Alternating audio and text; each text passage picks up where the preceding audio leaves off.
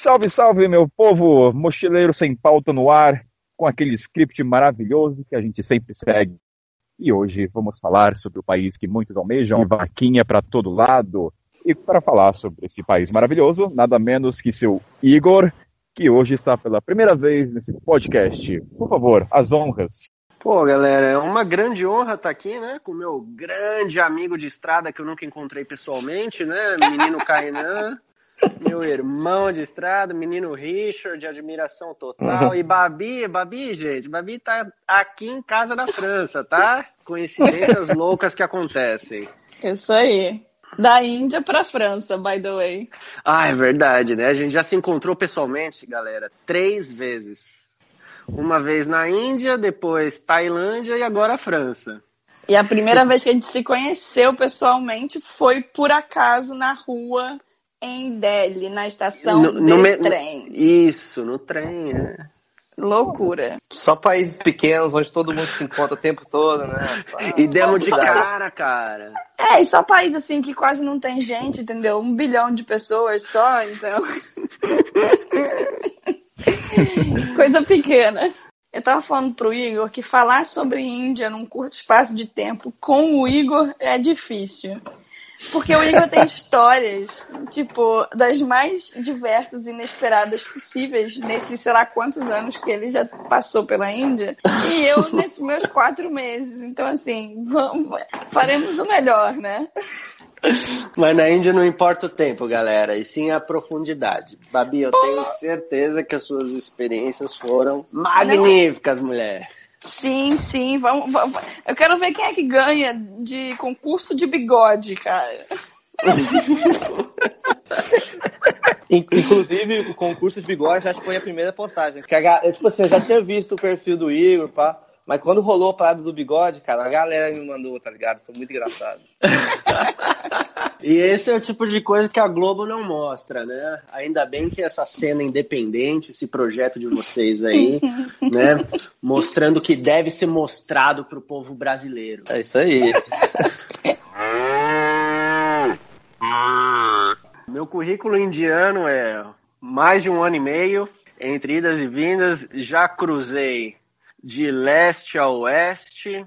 E de sul a norte eu cruzei de carro, comprei uma van caindo aos pedaços. Atravessei o país inteiro numa van, morando nela com a minha companheira Charlotte.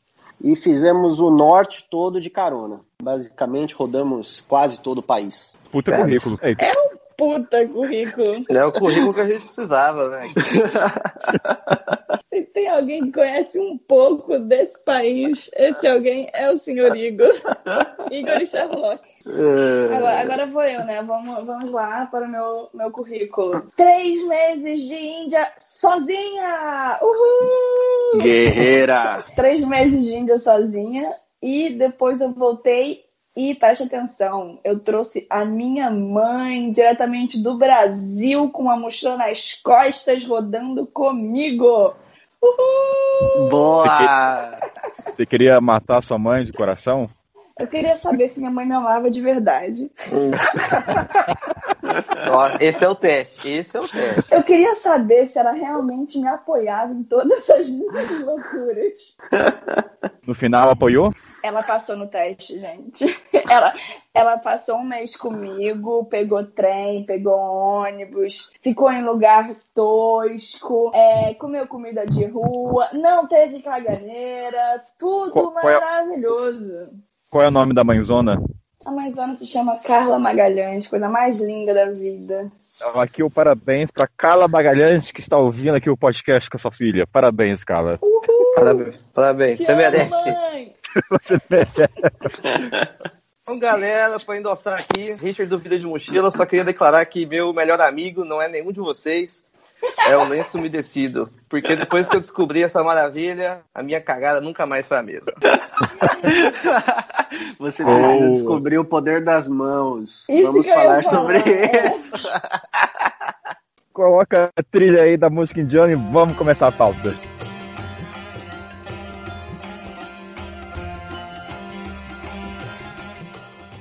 Vamos começar já com uma perguntinha num tom cômico. É verdade que dizem que tem vaca para todo lado? Ou é isso é só mera poder midiático? Cara, é pra todo lado.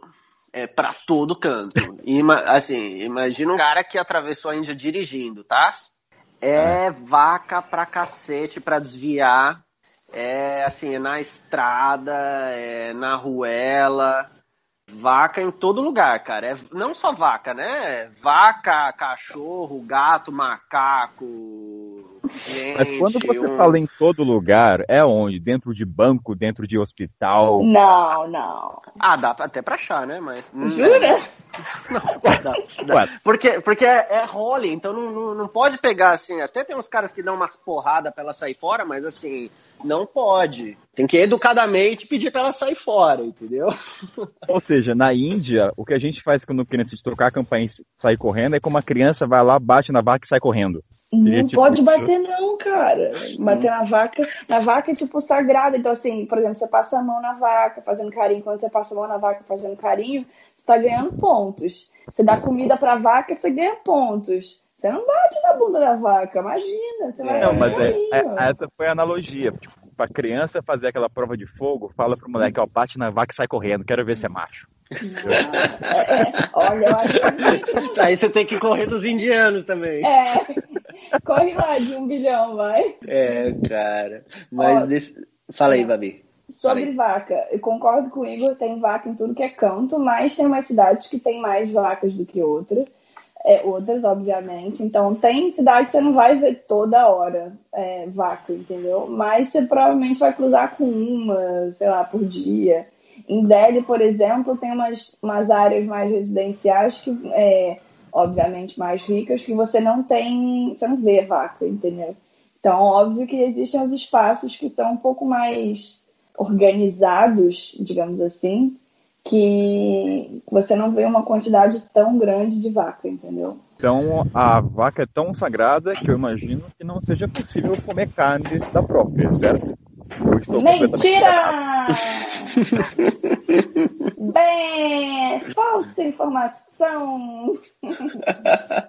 Por favor. Não, você pode comer carne da vaca. Não é tão fácil de encontrar, mas você consegue. Eu lembro que num couchsurfing que eu fiz em Ameritza, o meu rosto me levou num lugar, porque eu acho que ele tava querendo tirar onda comigo, assim, pra te levar pra comer carne de vaca. Eu falei, mas não pode, não é proibido. Me aguarde, você vai comer carne de vaca na Índia e vai beber uma cerveja.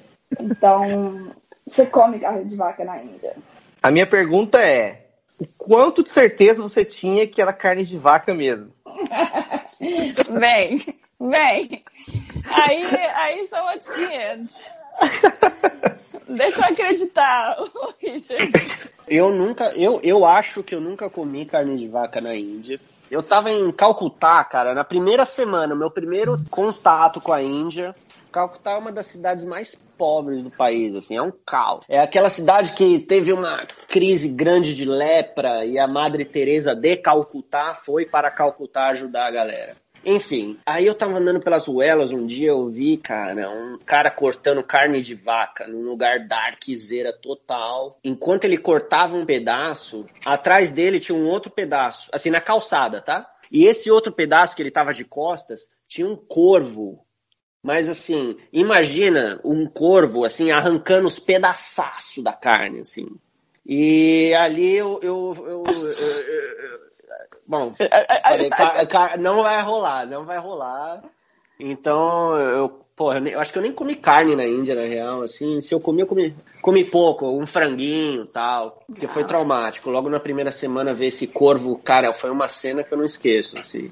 Eu não passei por essa cena, acho que eu comi, mas é isso, não é muito fácil de encontrar, não. É, e eu, e eu diria que existem lugares que com certeza você vai preso se você comer carne de vaca, tá? Com certeza. É completamente ilegal. Esse lugar que eu vi em Calcutá era numa rua bem darkzeira. E, e- e- ah, até tem um ponto bastante interessante, galera. O segundo maior exportador de vacas do mundo é a Índia, tá? Então Como é assim, é o seu karma. Eu te entrego ela viva, você faz o que quiser. O karma é seu. É sério, isso aí é novidade. É, que Novidade pariu. pra mim também. É, o segundo maior exportador de carne do mundo. Primeiro é o Brasil, segundo Índia.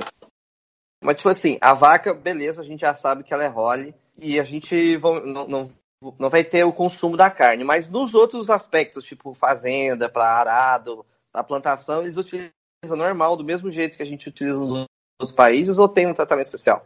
A vaca, ela é role porque ela já ajuda pra caramba, segundo eles. Então ela já dá o leite, ela já ajuda nas plantações, né, como você disse. Então uma vaca ela pode substituir um trator, né, para fazer trabalhos mais pesados e tal. Então, segundo eles, foi aí que se tornou role, porque já ajuda demais, não precisa matar e comer ainda.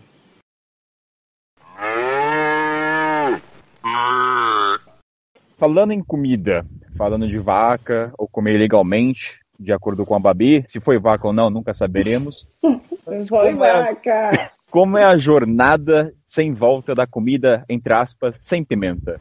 Conte-me mais, Babi Igor, sobre isso. Tá que o pariu, cara.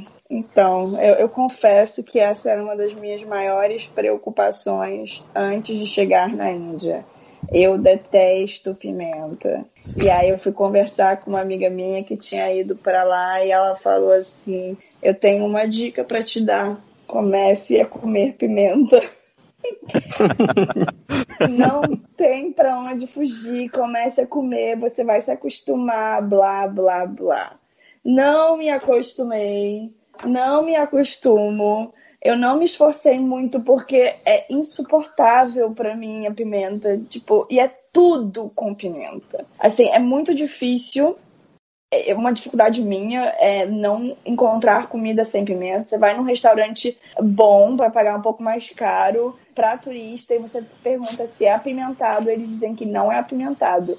O problema é que o referencial deles do que é apimentado é diferente do meu referencial.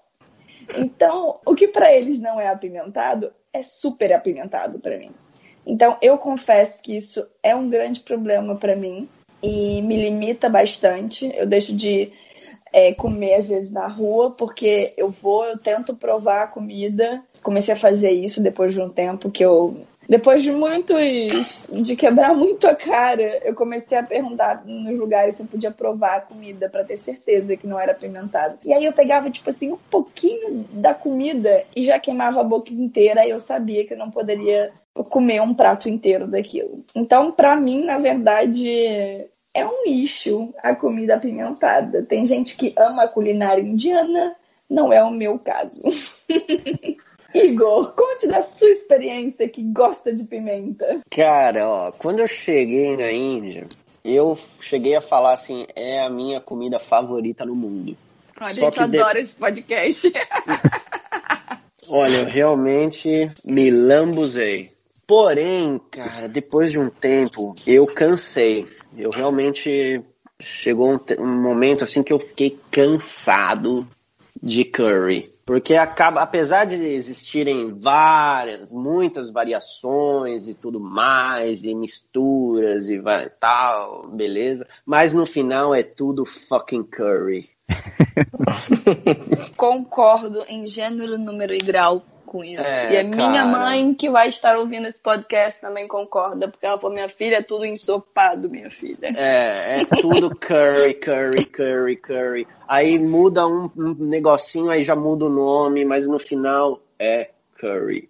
É, entendeu? Então, assim, chega um momento que cansa. Eu já conversei com muita gente que tem anos de Índia, pô, 10 anos de Índia, e normalmente essa galera ocidental cansa também. Aí termina comendo comida ocidental, mas de péssima qualidade, tipo umas pizzas, um negócio assim, só que é cansativo também. Ou seja, chega um momento que a Índia deixa de, se torna um desprazer gastronômico, tá bom? Mas no começo, para quem gosta de spice, é muito bom. E come com as mãos, certo? Com as mãos, normalmente com as mãos. E com que mão você come, Igor? Fale mais um pouco sobre isso.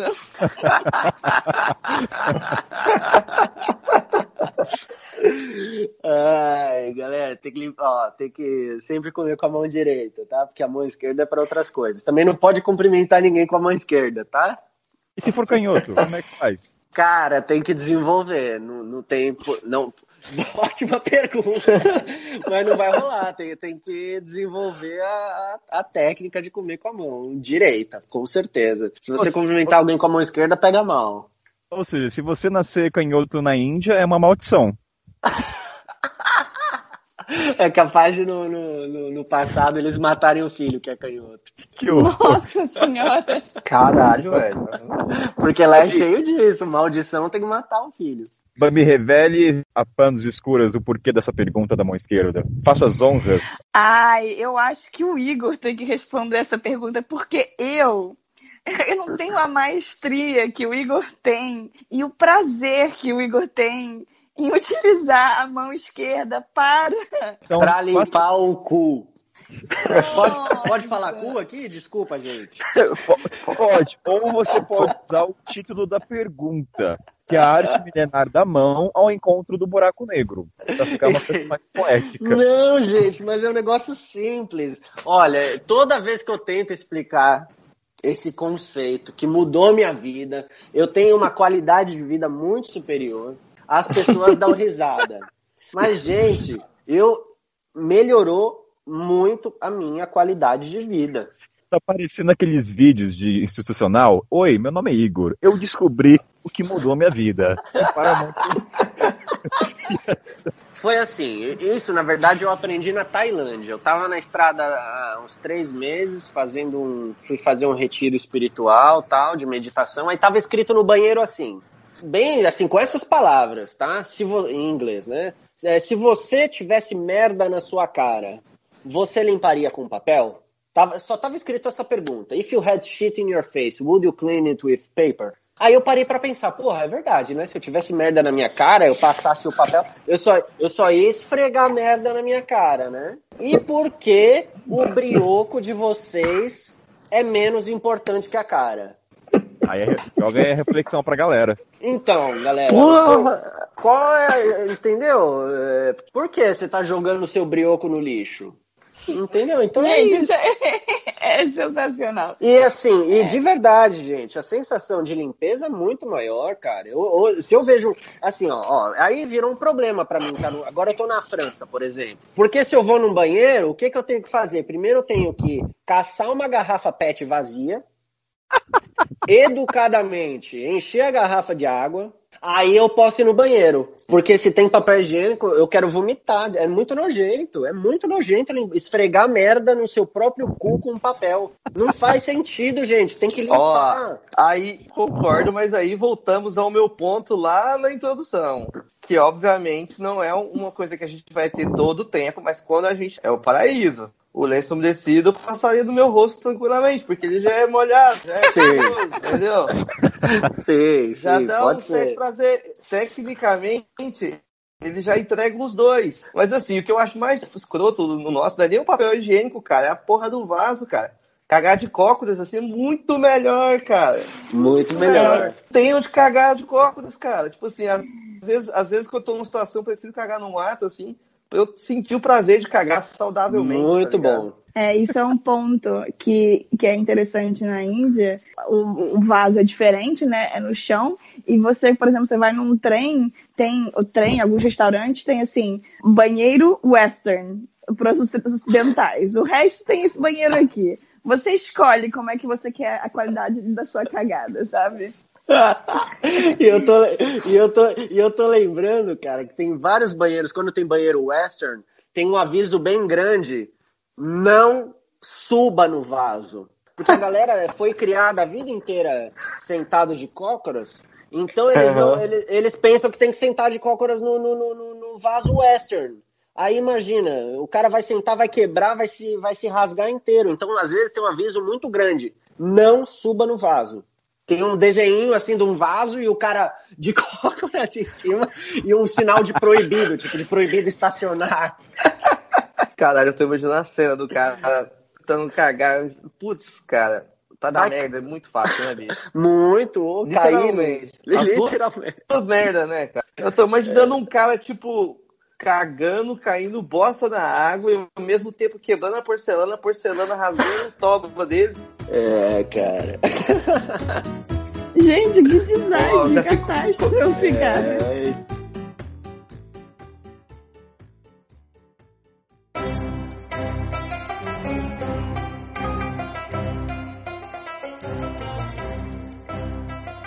A definição de gênesis de Babi Igor foram atualizadas depois da Índia? Foram, foram. Foram, com certeza. Manda aí, Babi, você tem, você tem um. Cara, eu tenho. É, foram atualizados com sucesso para um, um degrau inferior. para um nível inferior. Que coisas que você não tolerava que você falou, mãe, é só um Sim. rato no chão passando. É, então, para mim, nesse caso, eu não sei, porque como eu viajei por uns lugares pela África que eu dormi no Zimbábue com um rato durante 15 dias no quarto, dividindo o, caso, o quarto comigo, essa questão não era um problema, né? Mas, sim, dividir o quarto com rato na Índia também. Mas o que para mim na Índia mudou um pouco foi tipo. Eu dormi em cama muito suja, que outras pessoas estavam dormindo. Que pass... Num... Isso em ah, em Amritza, no Golden Temple, um templo Sikh. Era uma hospedagem é, gratuita para estrangeiro.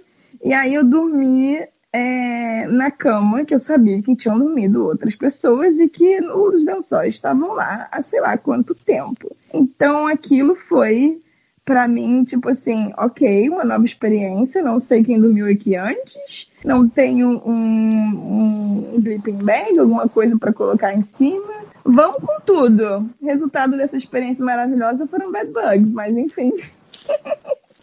foram atualizadas as minhas definições de higiene. Lençóis imundos, excelentos, os lugares muito excelentos, a noção de limpeza dos indianos é muito diferente da nossa. Muito diferente. Muito, muito, muito, muito. Então. Eu tenho uma pergunta sobre os banheiros. Por exemplo, Lá a gente já sabe que o banheiro não é, não é o vaso, né? Aquele buraco no chão onde a gente carga de cócoras. Uhum. Mas aí o que, que tem disponível para limpar o rabo lá? Já que não tem o papel, é a mão e mais nada? É a mão não. e a torneira de água, Isso. um baldinho, o que, que tem um disponível? Tem normalmente é, um baldinho, sei lá, 98% dos casos que eu, que eu fui, tinha um baldinho, que é o baldinho onde você vai. E, uma, e aí tem o banheiro, o vaso, uma torneira, o baldinho pequenininho. É, e aí você joga com o baldinho pequenininho. E aí tem muitos banheiros também, tem um balde maior que já tá com água. E aí você pega com o balde pequenininho a água desse balde e joga na bunda para limpar. Com sabão ou sem sabão? Sem sabão. Ô, oh, filho, com sabão. Presta atenção. Só pra Ué. deixar claro. Né? E galera, assim, eu tenho até um, um ponto de vista sobre esse assunto que na Índia eu descobri o quanto a gente é mais forte do que a gente pensa. Eu que vim, é, do, eu era um baita de um frufru, usava terno e gravata todo dia, eu era uma pessoa completamente diferente. E eu sempre achei que a gente era extremamente sensível, que não sei o que, qualquer coisa a gente pode ficar doente. É, ah, andar descalço pode ficar doente, ah, não sei o que, ah, pisou na água, é leptospirose, não sei o que. Foi assim que eu fui criado. Então, na Índia, eu descobri que o ser humano ele é muito mais resistente do que eu imaginava. Cara, não tem essa, assim, sabe, o, o nosso padrão de higiene Inclu assim, até especificamente o Brasil, cara. O Brasil é um do. Talvez é o país com maior padrão de higiene das pessoas, assim, de classe média para cima. Cara, é o padrão mais frufru do mundo, talvez.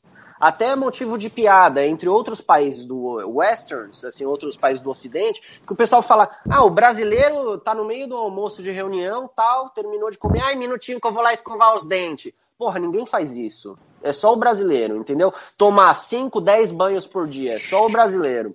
Então a gente tem muito esse negócio de, de, que a gente pensa que a gente é sensível. E né, eu, eu descobri o contrário, foi o que a Índia me ensinou. Assim, não tem problema, gente. Pode comer com a mão, mesmo se não tiver como lavar a mão, pode comer do, do mesmo jeito. Eu, ó, eu tive, nesse tempo todo, eu tive duas caganeiras só, cara.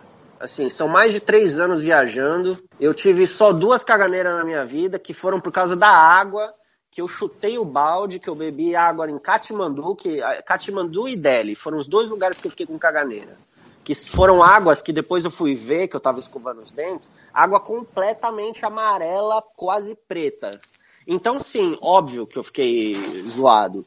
Mas é, num, num, num, contexto geral, porra, assim, não, não fiquem com medo de ficar doente, tá? Eu acho que esse é um, é um tópico interessante para ser discutido, porque assim, pode ir para a Índia, não vai ficar doente. Se tiver uma caganeirinha, é por conta do, do seu corpo não conhecer os nutrientes que estão entrando. Então é natural, pô. Você, você nunca comeu um curry indiano, você vai comer pela primeira vez, tá? O seu, o seu estômago vai falar: eita, que porra é essa? É capaz de dar uma cagadinha a mais. Mas depois você vai comer no dia seguinte, e aí o seu corpo vai perceber, não, é natural, tá vindo aqui para dentro de novo, então é isso mesmo, deixa eu segurar isso aqui. E aí vai, entendeu?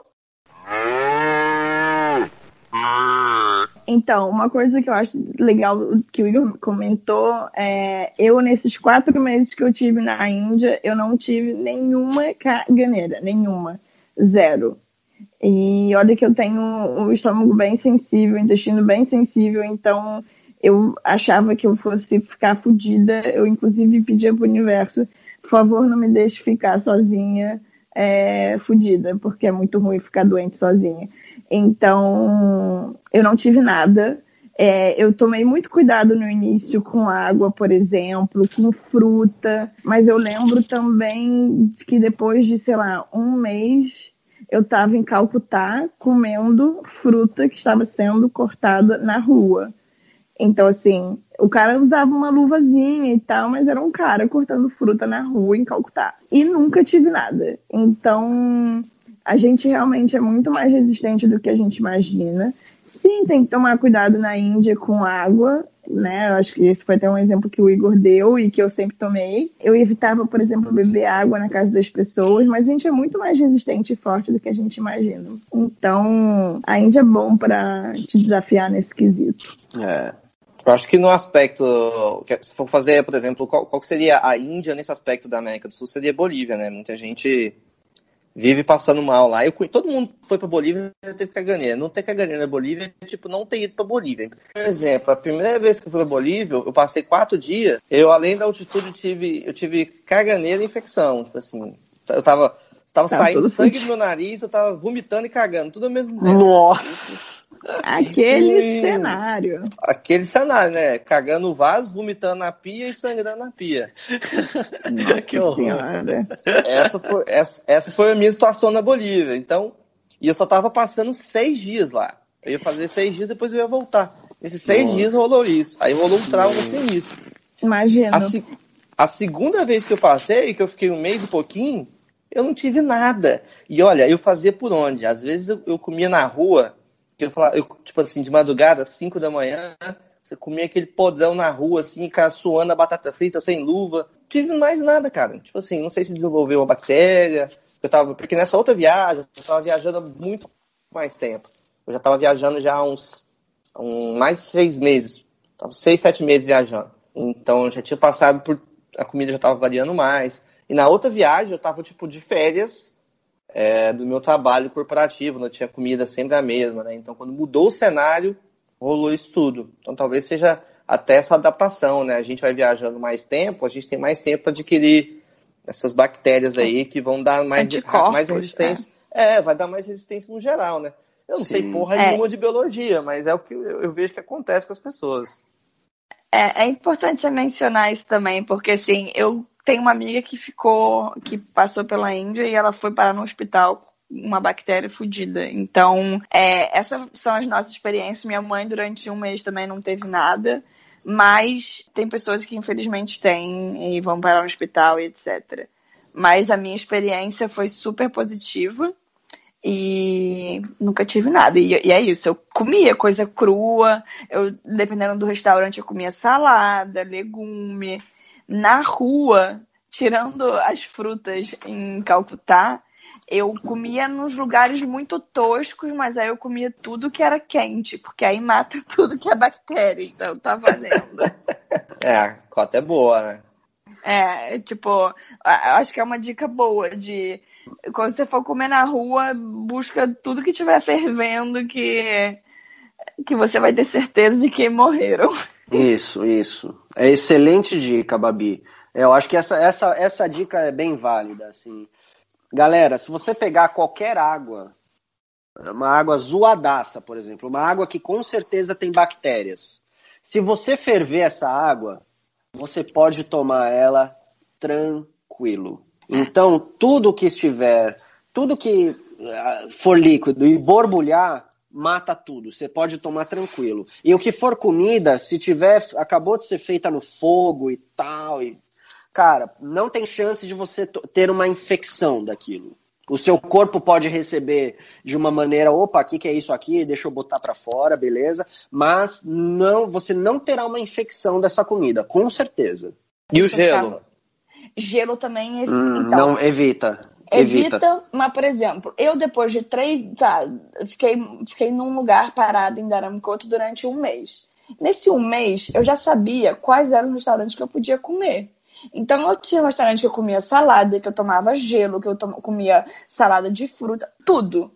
Sem, sem o menor problema. Porque eu sabia que aquele lugar era um lugar que tinha uma boa higiene, que eu já tinha comido lá, tem uma, um fluxo muito grande de pessoas, enfim, um, um lugar super bem recomendado, etc. Então, eu acho que dependendo de quanto tempo você vai passar pela Índia, se você está fazendo uma viagem de 10, 15 dias, evita gelo sabe? Evita comer coisa crua para você não ter, não, não dar chance pro azar. Mas se você vai passar três meses na Índia, cara, imagina que você não vai comer, tomar gelo. Imagina que você não vai comer uma fruta, sabe? É muito difícil. Você acaba se limitando muito.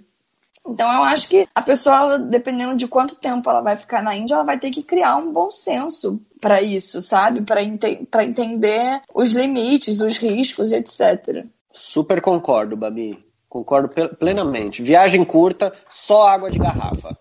É. E, e, não tomar gelo. E só é. coisas queimando. Eu, hoje em dia, eu tomo água, assim, tô, espalhado em toda a Índia, principalmente nos templos, sempre tem um filtro, um filtro da água, assim, que é aberto, é livre para todo mundo. Hoje eu tomo dessa água mas por um bom tempo eu só tomei água de garrafa também. É, eu já tive que tomar essas águas, tomava, mas assim, pensando que eu não passe mal, que eu não passe mal. e a água de garrafa não tem fake, não? Tem. Tem. Aí, te... é... Ótima pergunta. Ótima pergunta. Fique atento para a tampa, né? Se a Isso. tampa está lacrada. Tem umas marcas maiores, tem marca da Coca-Cola, de água, Nestlé, então assim, se quiser ter certeza, vai nessas marcas mais conhecidas.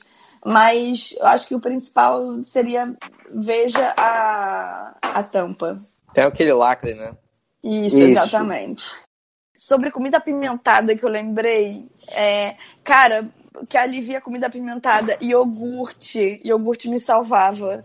Só pra. Eu que lembrei disso. Eu sei que a gente mudou de assunto, mas é que eu lembrei disso. Iogurte salva comida apimentada para é quem verdade. quiser pra Índia e tiver problemas com pimenta, como eu. Peça iogurte. Iogurte tem em todos os lugares. É super fácil. A maior parte dos restaurantes vai ter um iogurtezinho que é, que é o curd, não é, Igor? Como é que é, se chama? Curd. Curd. Isso. Tipo a é, coalhada. E, galera, e parece muito estranho, mas vai na mesma garfada mesmo. É metade do garfo tem curry e outra metade tem iogurte. É normal, tá? Parece estranho, mas não é. Ou melhor, na mesma mãozada, né? Se você quiser ser roots. É, o roots mesmo é na mesma mãozada, mas é com a mão é. esquerda, né? Sensacional.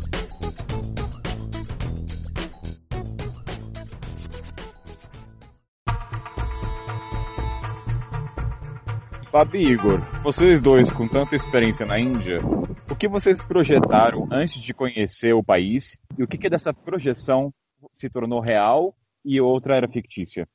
Excelente pergunta. Quer começar, Babi?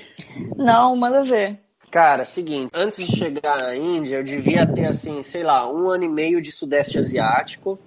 Eu, com meu ego lá em cima, achava que ah, esse tempo todo no Sudeste Asiático eu estou mais do que pronto para conhecer a Índia, tal. A Índia vai ser muito fácil para mim. Cara, eu quando cheguei na Índia, desde, cheguei por Calcutá. Calcutá, a Babi já foi. Calcutá é foda. Para sua primeira experiência na Índia é uma paulada. E eu me lembro perfeitamente falando, eu, eu e a Charlotte, que a Charlotte é muito mais forte do que eu, até ela se assustada, a gente olhando um pra cara do outro falando, What the fuck I'm doing here? Meu, onde eu fui amarrar meu bode, velho? Porque assim, eu, eu realmente fiquei assustado e isso daí foi um lindo tapa na cara, né, para eu perceber que na verdade eu não eu me achava, eu o meu ego lá em cima, achando que eu estava pronto, na verdade eu não estava. E foi um processo, né? E assim, tanto que a primeira noite eu não dormi, a gente ficou olhando pro teto do hotel a noite inteira, pensando em desistir, inclusive, porque era um, foi um caos, assim, a primeira, primeira. Mas logo em seguida, cara, se tornou a coisa mais maravilhosa do mundo. Pô, logo na primeira semana, coisas lindas, lindas aconteceram com a gente. E, pô, aí virou amor, a, na verdade, a, não sei se é a primeira vista, mas um amor à segunda vista, vamos chamar assim, que segurou a gente, cara. A gente é completamente apaixonado por esse país. Não é à toa que a gente ficou tanto tempo lá, né? Então, sim, foi uma quebra de paradigmas, vamos, vamos dizer assim. E é o que a gente gosta, de ser desafiado. E você, Babi? Eu confesso, é, eu cheguei na Índia com quase depois de três anos viajando sozinha pelo mundo dessa viagem, né? E eu me preparei muito. Eu vi muitos filmes, eu conversei com muitas pessoas que tinham ido, eu me informei muito, porque eu tinha medo, né? Como mulher viajando sozinha, indo para a Índia, é, existe um estigma muito grande, então eu tava com medo. Medo de como ia ser a minha liberdade, se eu ia poder sair à noite na rua, como é que ia ser a questão da comida, como é que ia ser a questão do trem eu tinha muito medo, então me preparei muito. E aí, quando eu cheguei na Índia, eu cheguei assim, meio maravilhada, achando tudo aquilo incrível. Eu cheguei por Delhi, Delhi é um caos, mas eu fiquei num couchsurfing que era um pouco afastado de Delhi, então era um pouco menos caótico, mas tão caótico quanto. E eu fiquei muito maravilhada. Muitas coisas da minha preparação eu encontrei, então me ajudaram para encarar aquela realidade. Mas assim, as coisas que acontecem na Índia, dependendo de como, de como você esteja viajando, elas te, te surpreendem, você não tem como prever, assim. Mas eu acho que o fato de eu ter tido muito medo antes de ir tornou e ter me preparado tornou tudo muito mais fácil e muito mais leve. Então, as minhas projeções, algumas se confirmaram e outras foram por água abaixo, como por exemplo, eu não poderia sair à noite sozinha na rua. Essa regra ela foi quebrada na minha primeira noite em, em Delhi. Então, eu acho que eu projetei muitos medos e a Índia me, me abraçou de uma forma muito muito aconchegante, assim, mesmo com todo o caos, eu consegui me sentir me sentir bem recebida. Então, minhas projeções, elas elas se confirmaram algumas e outras não, mas no geral foi muito mais fácil e leve do que eu podia esperar. Babi, aí vou fazer uma pergunta conectada que muita gente faz. Como é que é para mulher na Índia viajar sozinha? Cara, então, é, vamos lá. Primeiro que eu, eu acho essa pergunta bem é muito subjetiva porque vai depender muito da mulher que está indo para a Índia, obviamente. Costumo dizer que Índia não é para amadores.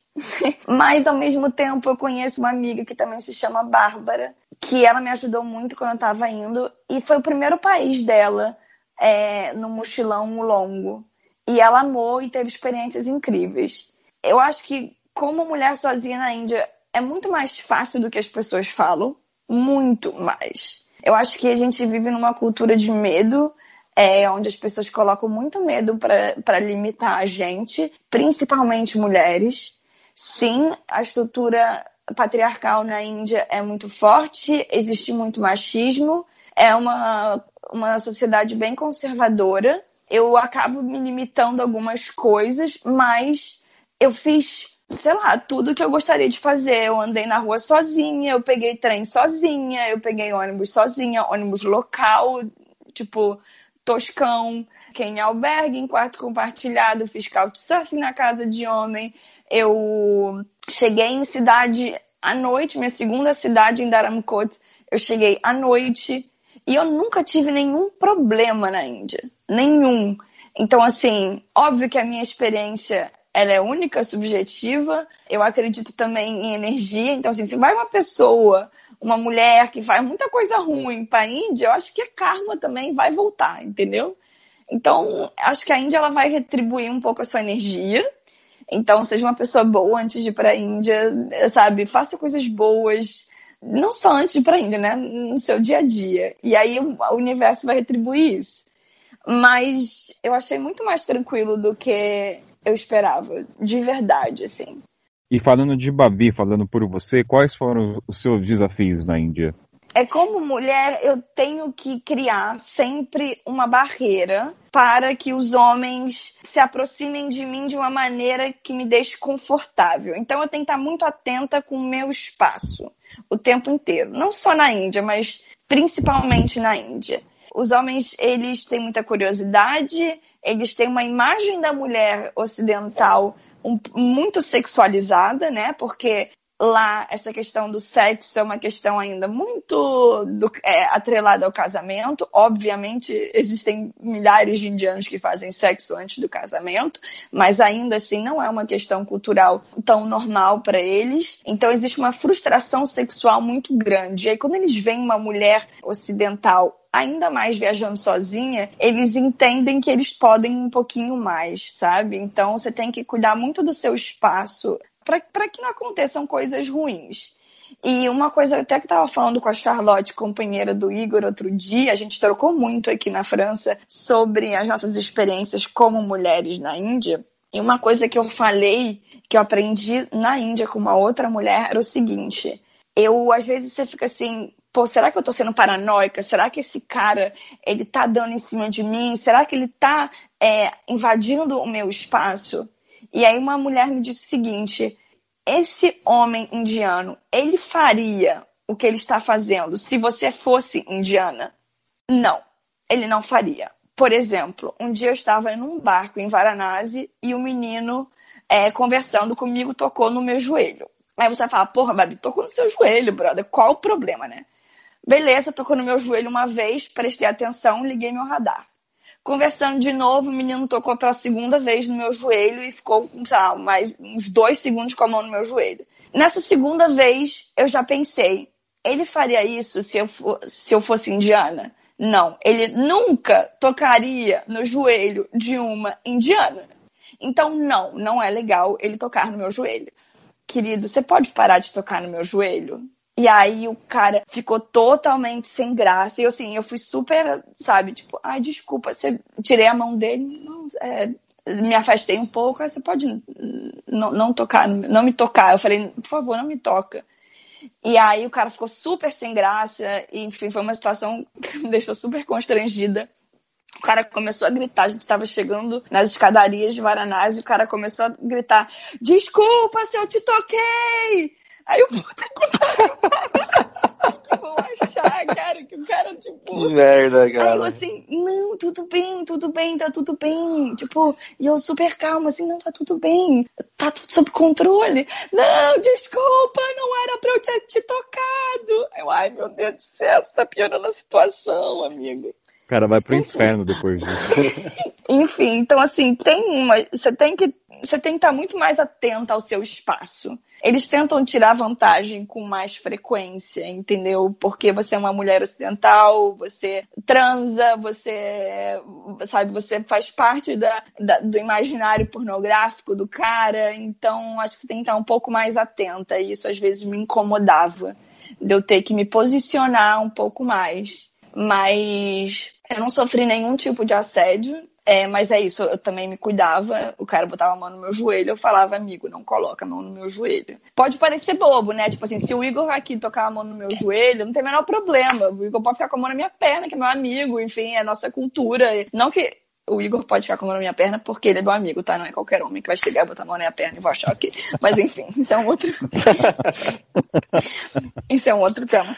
Mas eu acho que é isso. Você tem que estar mais atenta ao seu espaço, às suas coisas. No trem, por exemplo, eu sempre ficava na cama de cima, porque na cama de cima você tá. As pessoas estão te vendo menos, então você tá mais segura, você tá mais é, protegida. Então você tem que estar um pouco mais atenta com seu espaço e com as ações do, do outro. Eu acho que é isso. Bom, Perfeito. Sensacional, Babi. Sensacional. Ah, eu acho que até é válido um outro, só mais um, um ponto. Por favor. Que se, em caso de necessidade, se a mulher gritar, cara, é. vai ter um milhão de outros indianos que vão matar o cara, tá?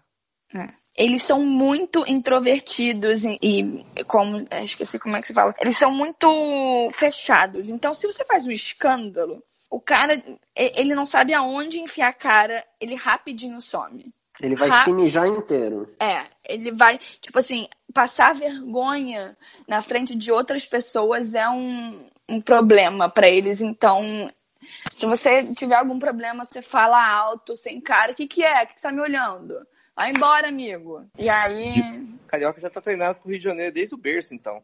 Boa. Pe... Hum. Bo... Acho uma excelente colocação, Richard. Eu tava até conversando também sobre isso com a Charlotte, companheira do Igor. Ela é francesa. E aí, quando as pessoas me perguntam, e aí, é seguro? Cara, eu vou falar muito que depende do seu referencial. Como é que eu vou falar? Tipo, eu venho do Rio de Janeiro. Vemos de uma sociedade extremamente conservadora e machista Brasil, América Latina. Então, amigo, você recebe cantada todo dia na rua. Todo dia você ouve coisas, todo dia você é assediada. É muito difícil não ser assediada no Rio de Janeiro, em grandes cidades, no Brasil. Então, cara, tem coisas que eu tiro de letra porque isso já tá naturalizado em mim, entendeu? Aí eu penso para uma, uma francesa, uma holandesa, uma alemã, que não estão acostumados com o tipo de assédio que nós estamos acostumados no Brasil. Aí eu, eu fico pensando, caralho, é muito mais difícil para elas, né?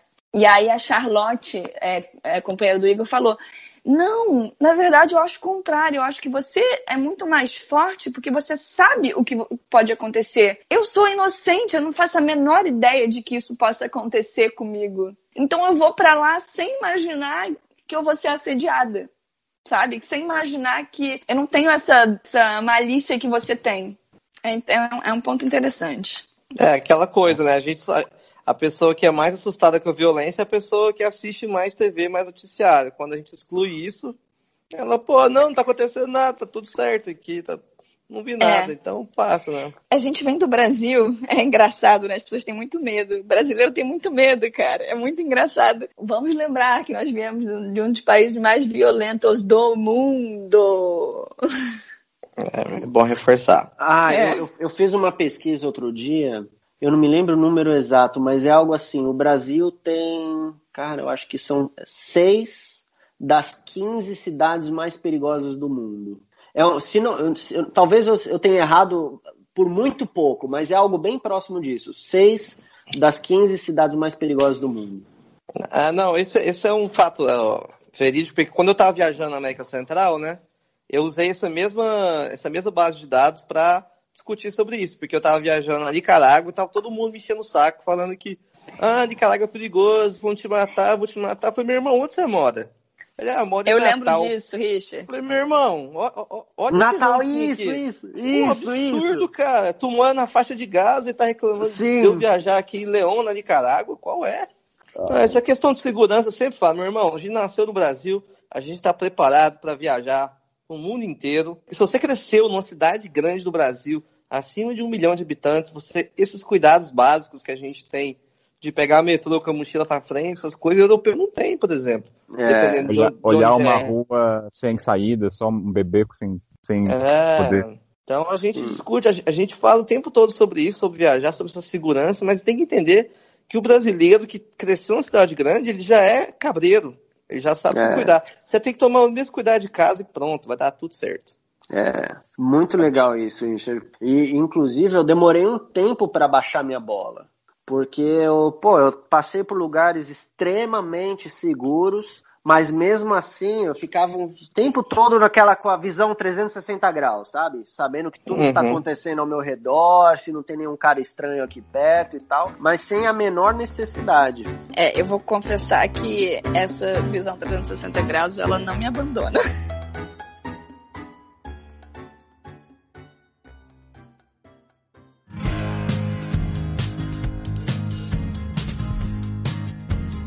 pegar um trem na Índia é um ato de de insanidade ou um ato de bravura? Nenhum dos dois. É um ato de liberdade, é um ato de, é, de se locomover, simplesmente. Cara, é muito tranquilo pegar trem na Índia.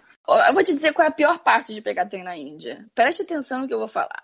Comprar o bilhete de trem pode ser uma puta função para você. Entendeu? sério, sério, cara. Enfim, Acho muito tranquilo viajar de trem pela Índia. Eu sigo, até conversei sobre isso uma vez com o Igor aqui. Eu sigo algumas recomendações, que é, por exemplo, é, os trens na Índia, em sua maioria, eles vão ter é, algumas classes.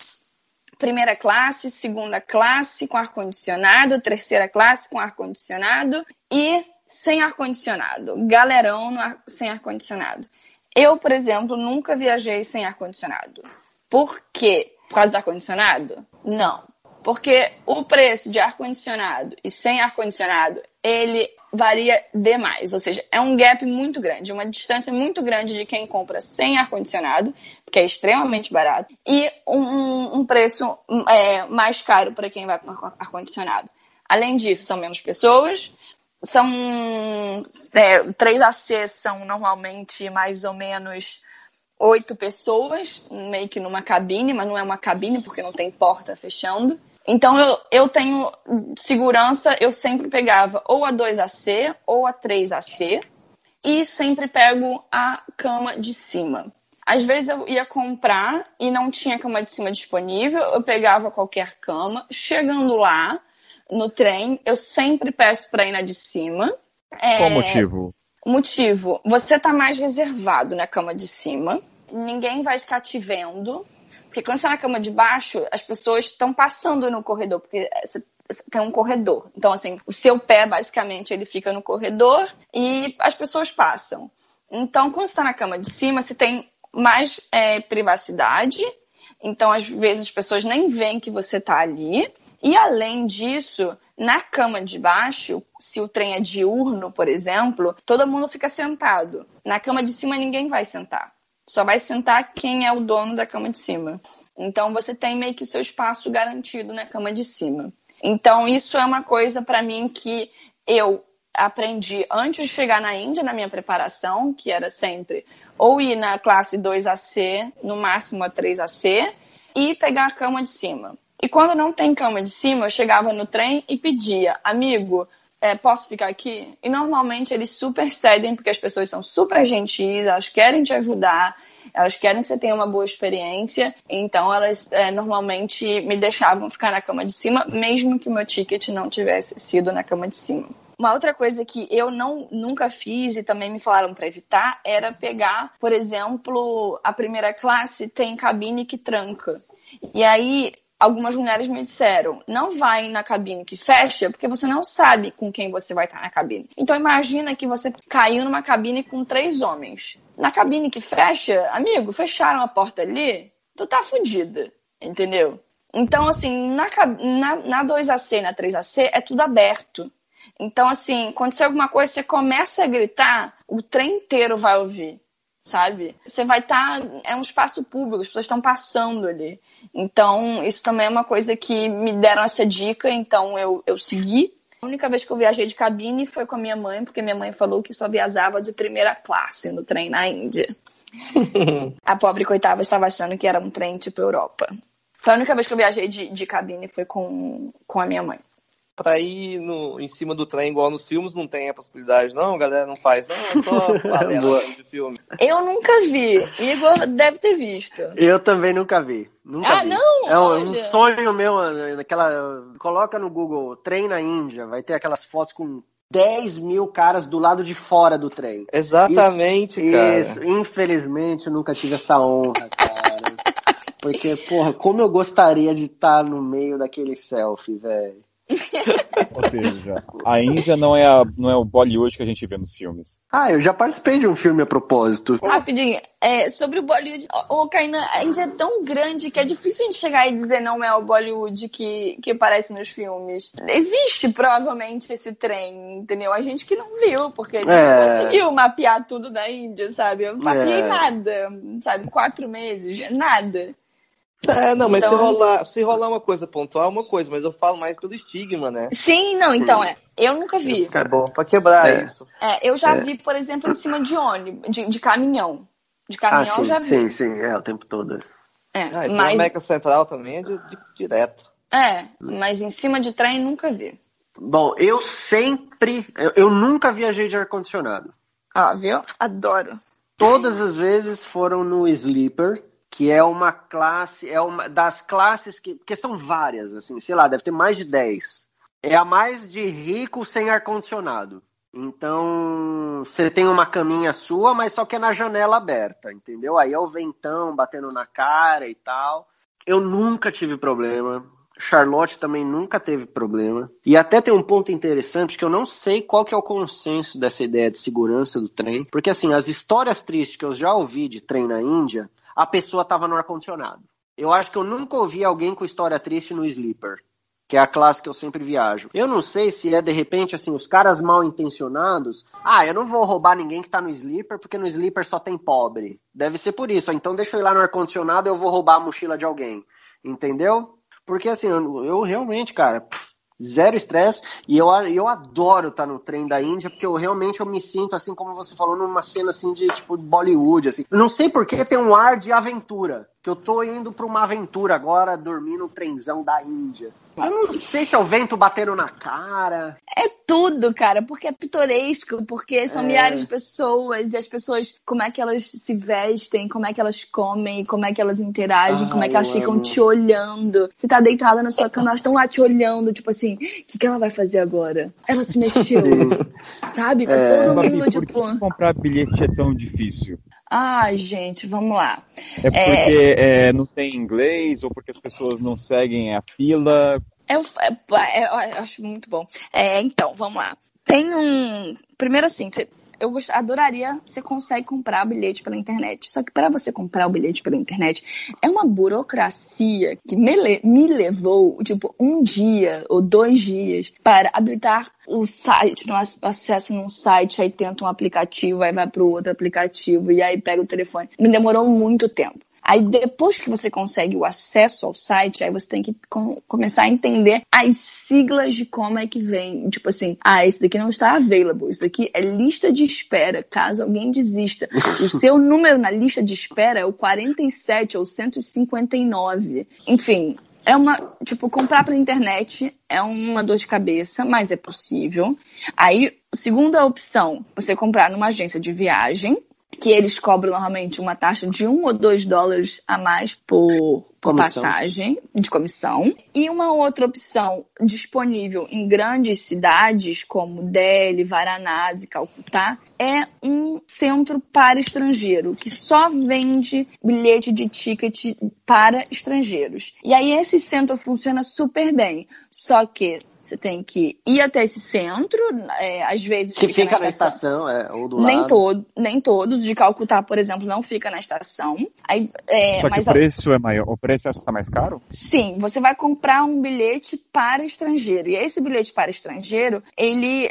Primeiro que, por exemplo, uma, uma agência de viagem muitas vezes não consegue comprar esse bilhete para estrangeiro porque tem uma taxa, um percentual dos bilhetes do trem somente para estrangeiro, onde você pode comprar somente nesses lugares específicos nesses é, centros de, de, de estrangeiro. E aí você chega no centro de estrangeiro, muitas vezes tem que ficar esperando bastante tempo, mas o pessoal é super, é, costuma ser bem solícito, ajuda, todo mundo costuma falar inglês, então eles vão te ajudar a encontrar o melhor trem. É, se você já chegou com, com a informação do trem, mais fácil ainda. Eu sempre, tipo assim, antes de ir num, num negócio de turismo, eu me informava qual era o trem que eu chegava, eu chegava com um papelzinho dizendo a data, o horário, o lugar de partida, lugar de chegada, que eu queria a cama de cima, escrevia tudo num papel para facilitar a comunicação. Então, assim, eu tentava minimizar os meus estresses, entendeu? É- Essa questão do trem é um, é um problema. Ah, e tem uma outra coisa que eu acho muito interessante, que é os é, esquemas, scams, né? Na estação de trem de Delhi tem o centro de atendimento ao estrangeiro para vender, na estação de trem, para vender ticket para estrangeiro. Só que o que acontece Tem um, um, um, golpe. Na entrada, é. É, tem um golpe que é super famoso e que se você colocar na internet, no Google, scams in Delhi, vai aparecer. Você vai lá, turistão, escrito, estampado na sua cara que você é um turista, e você vai procurar o, esse centro. Esse centro ele fica no segundo andar, meio escondido, não é muito bem sinalizado. Então, se você não fez uma pesquisa prévia, você provavelmente vai ter dificuldade em achar. E aí, o que, que vão te dizer? Você vai perguntar, vai vir alguém super bem intencionado. Você está procurando centro de turismo? Ah, perdão, está fechado hoje. É, acabou, está tendo um feriado nacional, blá blá blá, está fechado. Mas se você quiser, eu te trago até a minha loja e te ajudo. Mentira! Esse centro está sempre aberto, tem um funcionamento lá sabe, de 8 da manhã às 7 da noite.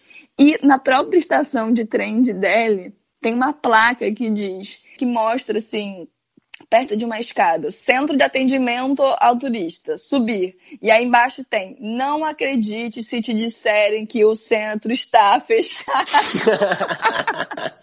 tipo, vão tentar te, é. te, enrolar, não acreditem, procurem o centro de atendimento ao estrangeiro, que vai facilitar a sua vida. Mas comprar uma passagem de trem pode ser uma dor de cabeça.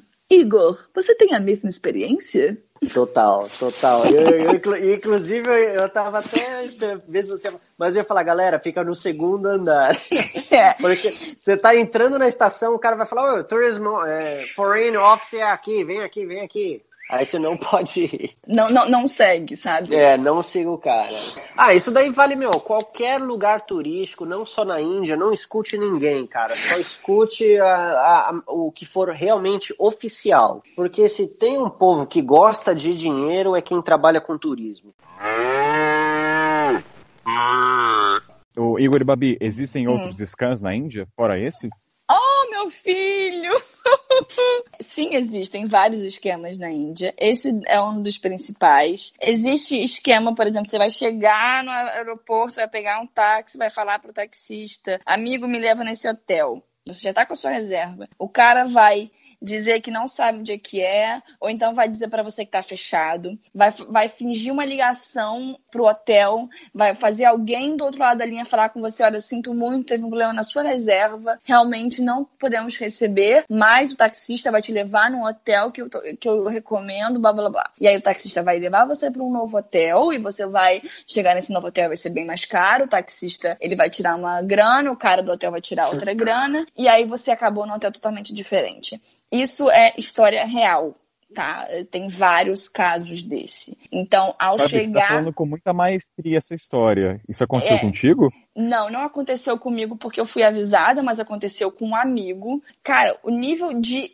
Porque uma coisa que, é, que eu acho que eles têm a favor deles é tempo. As pessoas têm muito tempo disponível. Então elas têm tempo para armar toda uma história e te seduzir, entendeu? É, enfim, e te enrolar. Esse é um dos clássicos. Então, a minha sugestão para quem quer ir para a Índia é colocar assim: scams Delhi. Scams Varanasi. Em Varanasi tem outro esquema. O Varanasi tem o esquema da madeira. Você está lá na, na parte de cremação e aí é proibido tirar foto né? É, por questões óbvias, eu diria, você não pode tirar foto dos corpos queimando, né? Daquele momento é fúnebre. Só que tem gente que vai lá e tira foto sem saber. E aí vem, tem todo um esquema. Esse eu estava quando um amigo meu passou. É, ele tirou foto sem saber, e aí vem um cara, aí começa a gritar com ele que é um absurdo o que ele está fazendo. Aí vem um outro cara, endorça ele. É um absurdo e você tem que fazer uma doação é, para comprar madeira para essa família, porque isso, isso é karma. Faz um escândalo que você fica totalmente sem graça, totalmente tipo assim, ok, eu fiz uma coisa errada, eu admito. E aí você vai na onda do cara e de repente o cara vai lá, aí o cara vai com você até comprar madeira para você fazer a sua doação para a família. E aí vamos supor que a madeira custa um dólar, o cara vai te pedir 10 dólares. E isso aconteceu com um amigo, eu estava lá, presenciei tudo. Eu achei aquilo tudo muito estranho. Enquanto meu amigo decidiu o que ele ia fazer, eu li na internet, sim, é proibido tirar foto. E aí eu falei, sim, você está errado. Se você quiser doar, doa. E aí chegaram para um amigo e pediram uma quantia, sei lá, 20 dólares. 20 dólares na Índia é muito, muito, mas muito, muito, muito, muito dinheiro. E aí meu amigo falou assim: não, vou dar, sei lá, 5 dólares. E aí depois que a gente saiu daquela situação, é, bosta, meu amigo ficou péssimo, li Esquemas em Varanasi, o esquema da madeira. Então, sim, existem vários esquemas. Minha sugestão é sempre assim, se não, você vai, você vai cair em esquema, não tem jeito, sabe? Aceita a sua condição de, de estrangeiro, que você vai cair num esquema, sim ou sim. Mas se você quiser minimizar isso, você pode pesquisar um pouco antes. Igor, e você? Cara, eu, é, eu caí em um na Índia, que foi no aeroporto de Delhi, táxi pré-pago, só que o, o e aí, aí você vai num guichê, né? Você fala, ó, eu tô indo, né? Padrão de Delhi, a galera vai para Parraganj, é um bairro. Então eu tô indo para Parraganj. No que eu dei a grana, o cara, meu, em, como um, um, mágico, ele trocou a nota numa velocidade. Olha, David Copperfield ia bater palmas pro cara. E aí, de, depois que eu fiz as contas, eu vi que realmente ele trocou as notas. Porque ele falou, ei, você não me deu dinheiro suficiente. Aí eu, eita, como assim, velho? Aí depois Aí eu percebi que ele fez isso. Uh, cara, no geral é o seguinte, eu nunca escuto ninguém. Quando eu tô num lugar que tem muitos turistas, eu não escuto ninguém, velho. Qualquer pessoa tenta, ei, vem aqui, vem um, eu tenho, precisa de hotel, precisa. Todo mundo tá louco por comissão. Todo mundo quer tirar uma tirar um pedacinho do, do, do, seu dinheiro, entendeu? É assim que funciona. O jogo na Índia é esse, é comissão, comissão, comissão, comissão. Então eu nunca escuto recomendação de ninguém, velho, no lugar turístico. Eu vou com as próprias pernas. Então talvez seja por isso que o único, única vez que alguém me posso chamar de scam foi isso, que o cara deve ter pego no final, sei lá, 5 dólares no máximo nessa nessa mudança de notas. E com os Brahmans, uma vez em, no Rajasthan, em Pushkar, também o cara tem uma técnica.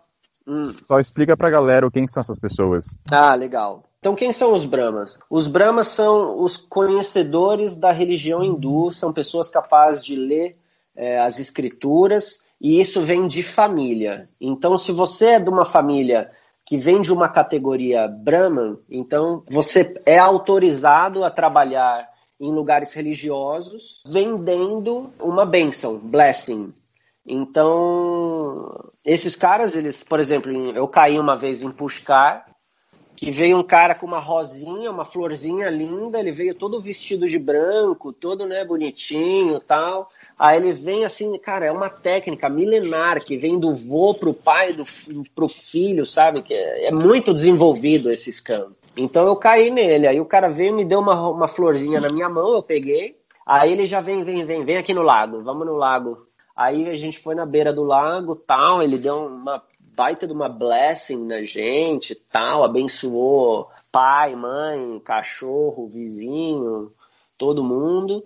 E aí no final pediu uma baita grana. É, eles pedem mesmo, pedem 50 dólares. Não tem brincadeira. Caraca. Ô, louco. É, não, é na lata. Só que aí eu já dei de volta, meti os dois pés no peito, assim. Já, já falei de jeito nenhum, mas nem a pau, eu não tenho dinheiro e vou sair fora. Aí peguei e saí, não dei um centavo para ele. Mas eu já ouvi várias histórias de pessoas que realmente deram 50, deram 20 dólares, várias vezes. Pô, eu, eu passei um tempo em Pushkar, na frente do lago, desse lago. É, é o lago mais sagrado para o hinduísmo, porque é o lago do deus Brahman, que é o criador do universo.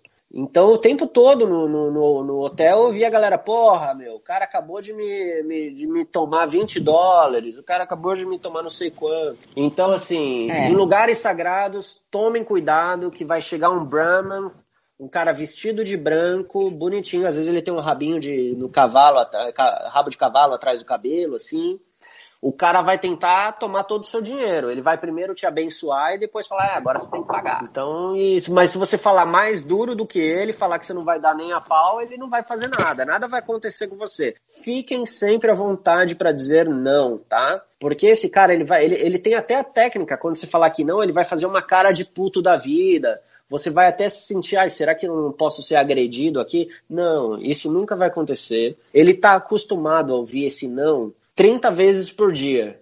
Só que tem uma meia dúzia de pessoas que não são informadas que acabam caindo no golpe, entendeu? Bom, basicamente é, é isso. É, eu já ouvi pessoas que caíram nesse golpe também, então a minha sugestão é colocar esquemas Índia e a cidade que você quer ir, só para você ter uma pequena noção do que pode acontecer. Tem gente que realmente deve estar afim de ter a benção do Brahma. Tava, como é que você vai saber que ele é real, que não é fake? Ele é real, ele é real, mas todo, 100% dos Brahmans, eles são loucos por dinheiro, é fato. Não tem. é, Pode chamar qualquer pessoa para discutir esse assunto comigo. é, e eu não tenho dúvida do que eu estou falando. 100% dos É. Brahmans que estão em lugares sagrados, eles estão loucos por dinheiro. Só que aí você pode já desde o início falar: ah, eu gostaria de ter um blessing, mas eu não tenho muito dinheiro, tudo bem? Ele também ele vai super te receber, tá? Então, assim, não, não significa que, é, que o cara vai ser um cuzão e tal. Não, ele vai super te receber. Se você tiver um dólar é, ou menos, qualquer coisinha assim, ele vai te receber numa boa. Mas se, Tá. mas, mas se ele te abordar, você tem que também já estar preparado que no final ele vai te cobrar uma baita grana. Ou você já avisa desde o início, ó, cara, mas eu tenho pouquíssimo dinheiro. Aí ele vai falar, não, tudo bem, sem problemas, entendeu? Por exemplo, mas não, tem, não, existe a possibilidade de um cara que não é Brahma se vestir como Brahma, ir lá pro templo e tentar fazer isso aí em cima sem, sem ainda ter, vamos dizer assim, o, o know-how de ser Brahma. É difícil porque eu acho que se algum cara fizer isso num- numa, numa área dos Brahma, os caras vão comer ele de pau. Ah, saquei. Entendeu? Porque é uma máfia. É uma máfia, cara. Gente, vamos falar de coisa boa. Então, Viajar pra Índia é maravilhoso, eu É, juro! Eu é. voltei! Eu amo. Quando a gente gravou com a Babi e Calando sobre Couchsurfing, a gente mais desestimulou as pessoas do que estimulou. Nossa, foi foda, cara. É, isso é foda, né? Porque, cara, tô falando a- a- os momentos que o coração bate forte, mas, mas é tirando esses momentos, é só coisa linda que acontece naquele Só- país. Kainan, mas eu acho que você tem que ter perspectiva também. Pô, passou por tudo isso, a gente continua fazendo tão ainda na Índia, então realmente tem.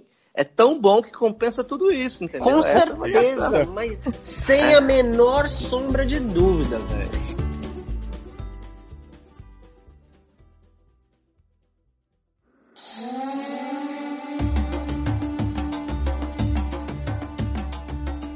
Eu tenho uma pergunta de, baseado no que eu vejo na internet.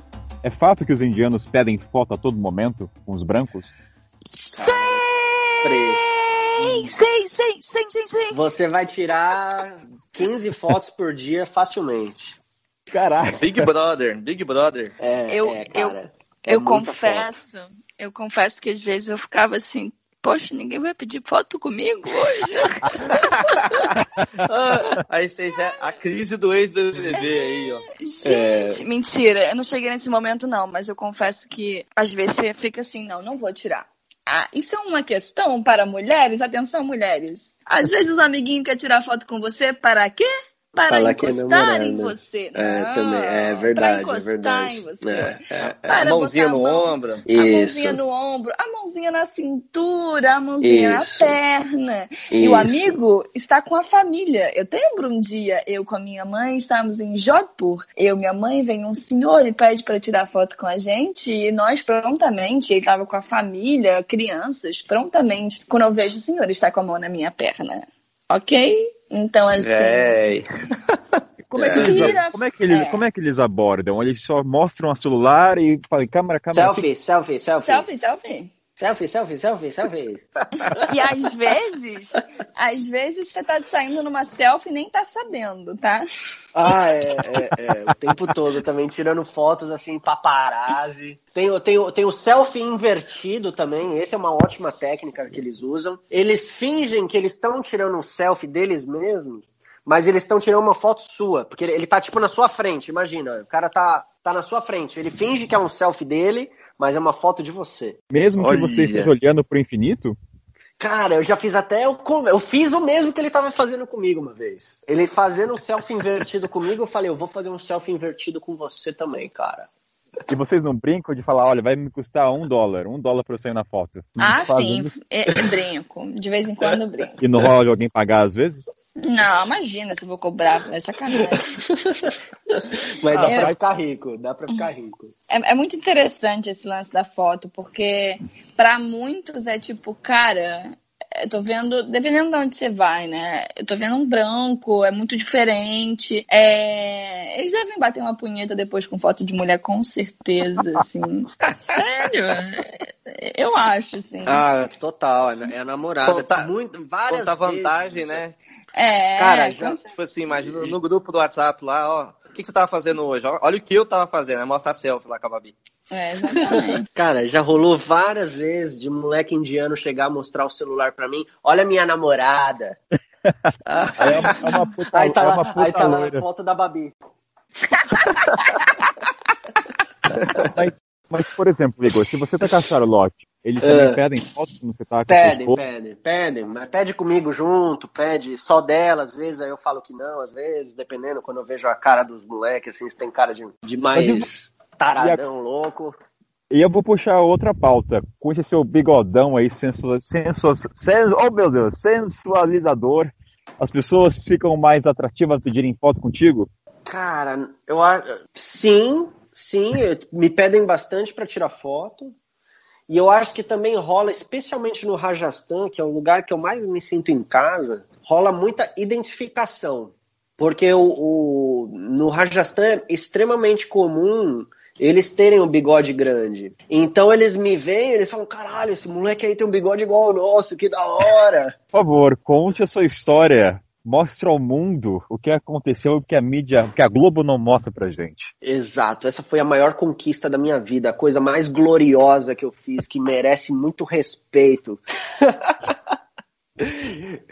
eu estava lá no meio do, do, do tal, pá, numa área bem assim, até relativamente desértica, e estava rolando a talvez a maior feira de camelos do mundo, Camel Fair. E lá tava rolando também, como uma das atrações, o campeonato mundial de bigode. Aí, nesse, negócio que eu falei, né, de identificação tal, é porque não, não- são poucas, poucos ocidentais que tem um bigode do tamanho do meu, né? Ah, aí um cara falou, ei, meu, tá rolando um campeonato de bigode lá, meu, por que você não vai lá, tenta participar e tal, não sei o que, vai lá, meu.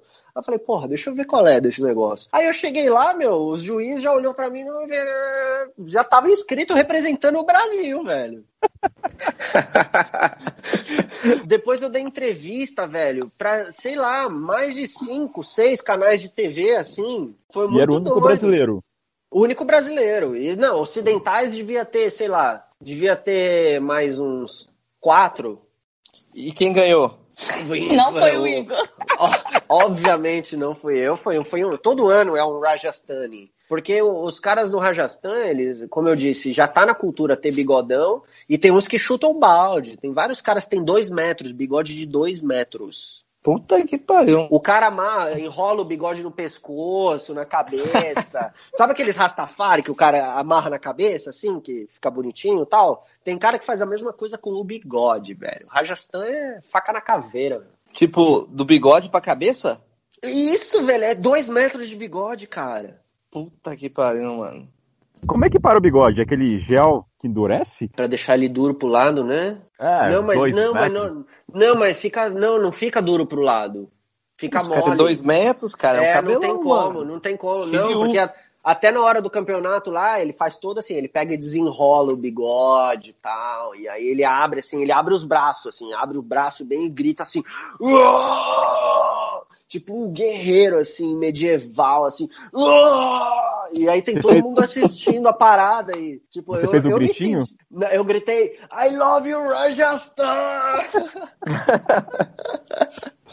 Cara, foi muito legal, velho. Tá no currículo então do seu Igor. Ah, esse daí eu coloco até se eu fizer uma entrevista pro Google, eu vou colocar isso daí.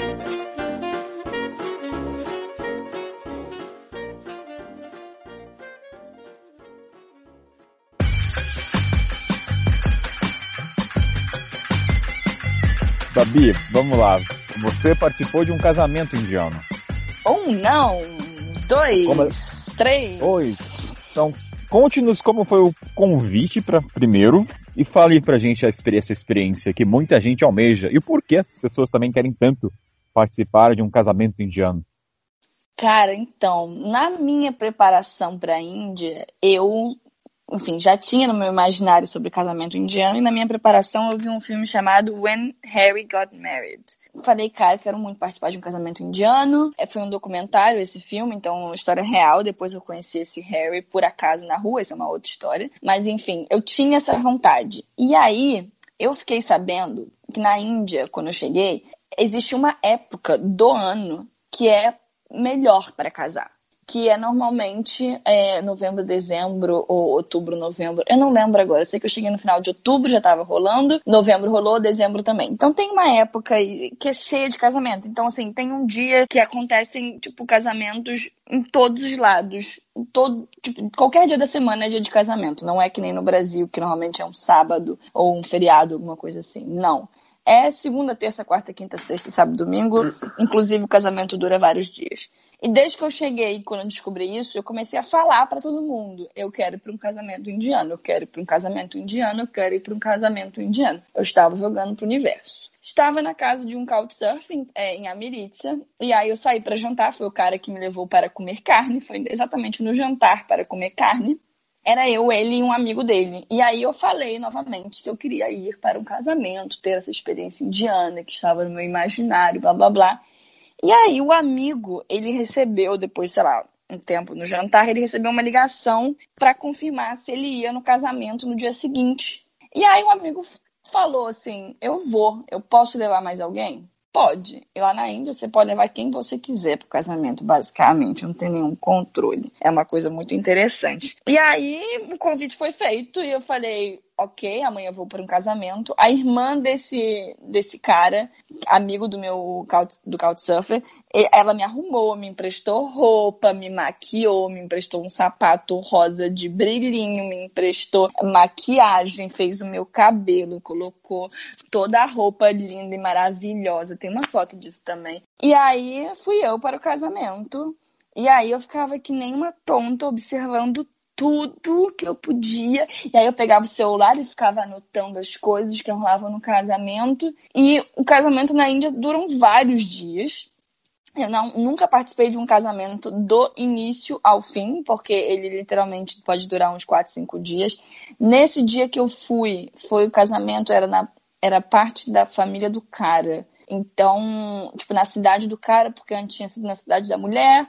E aí, enfim, basicamente era o noivo e a noiva sentados num, num sofá.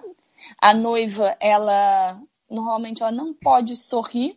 Essa é a foto, Babi, que o pessoal comentou que você estava mais feliz que a própria noiva? Essa mesmo, arrasou.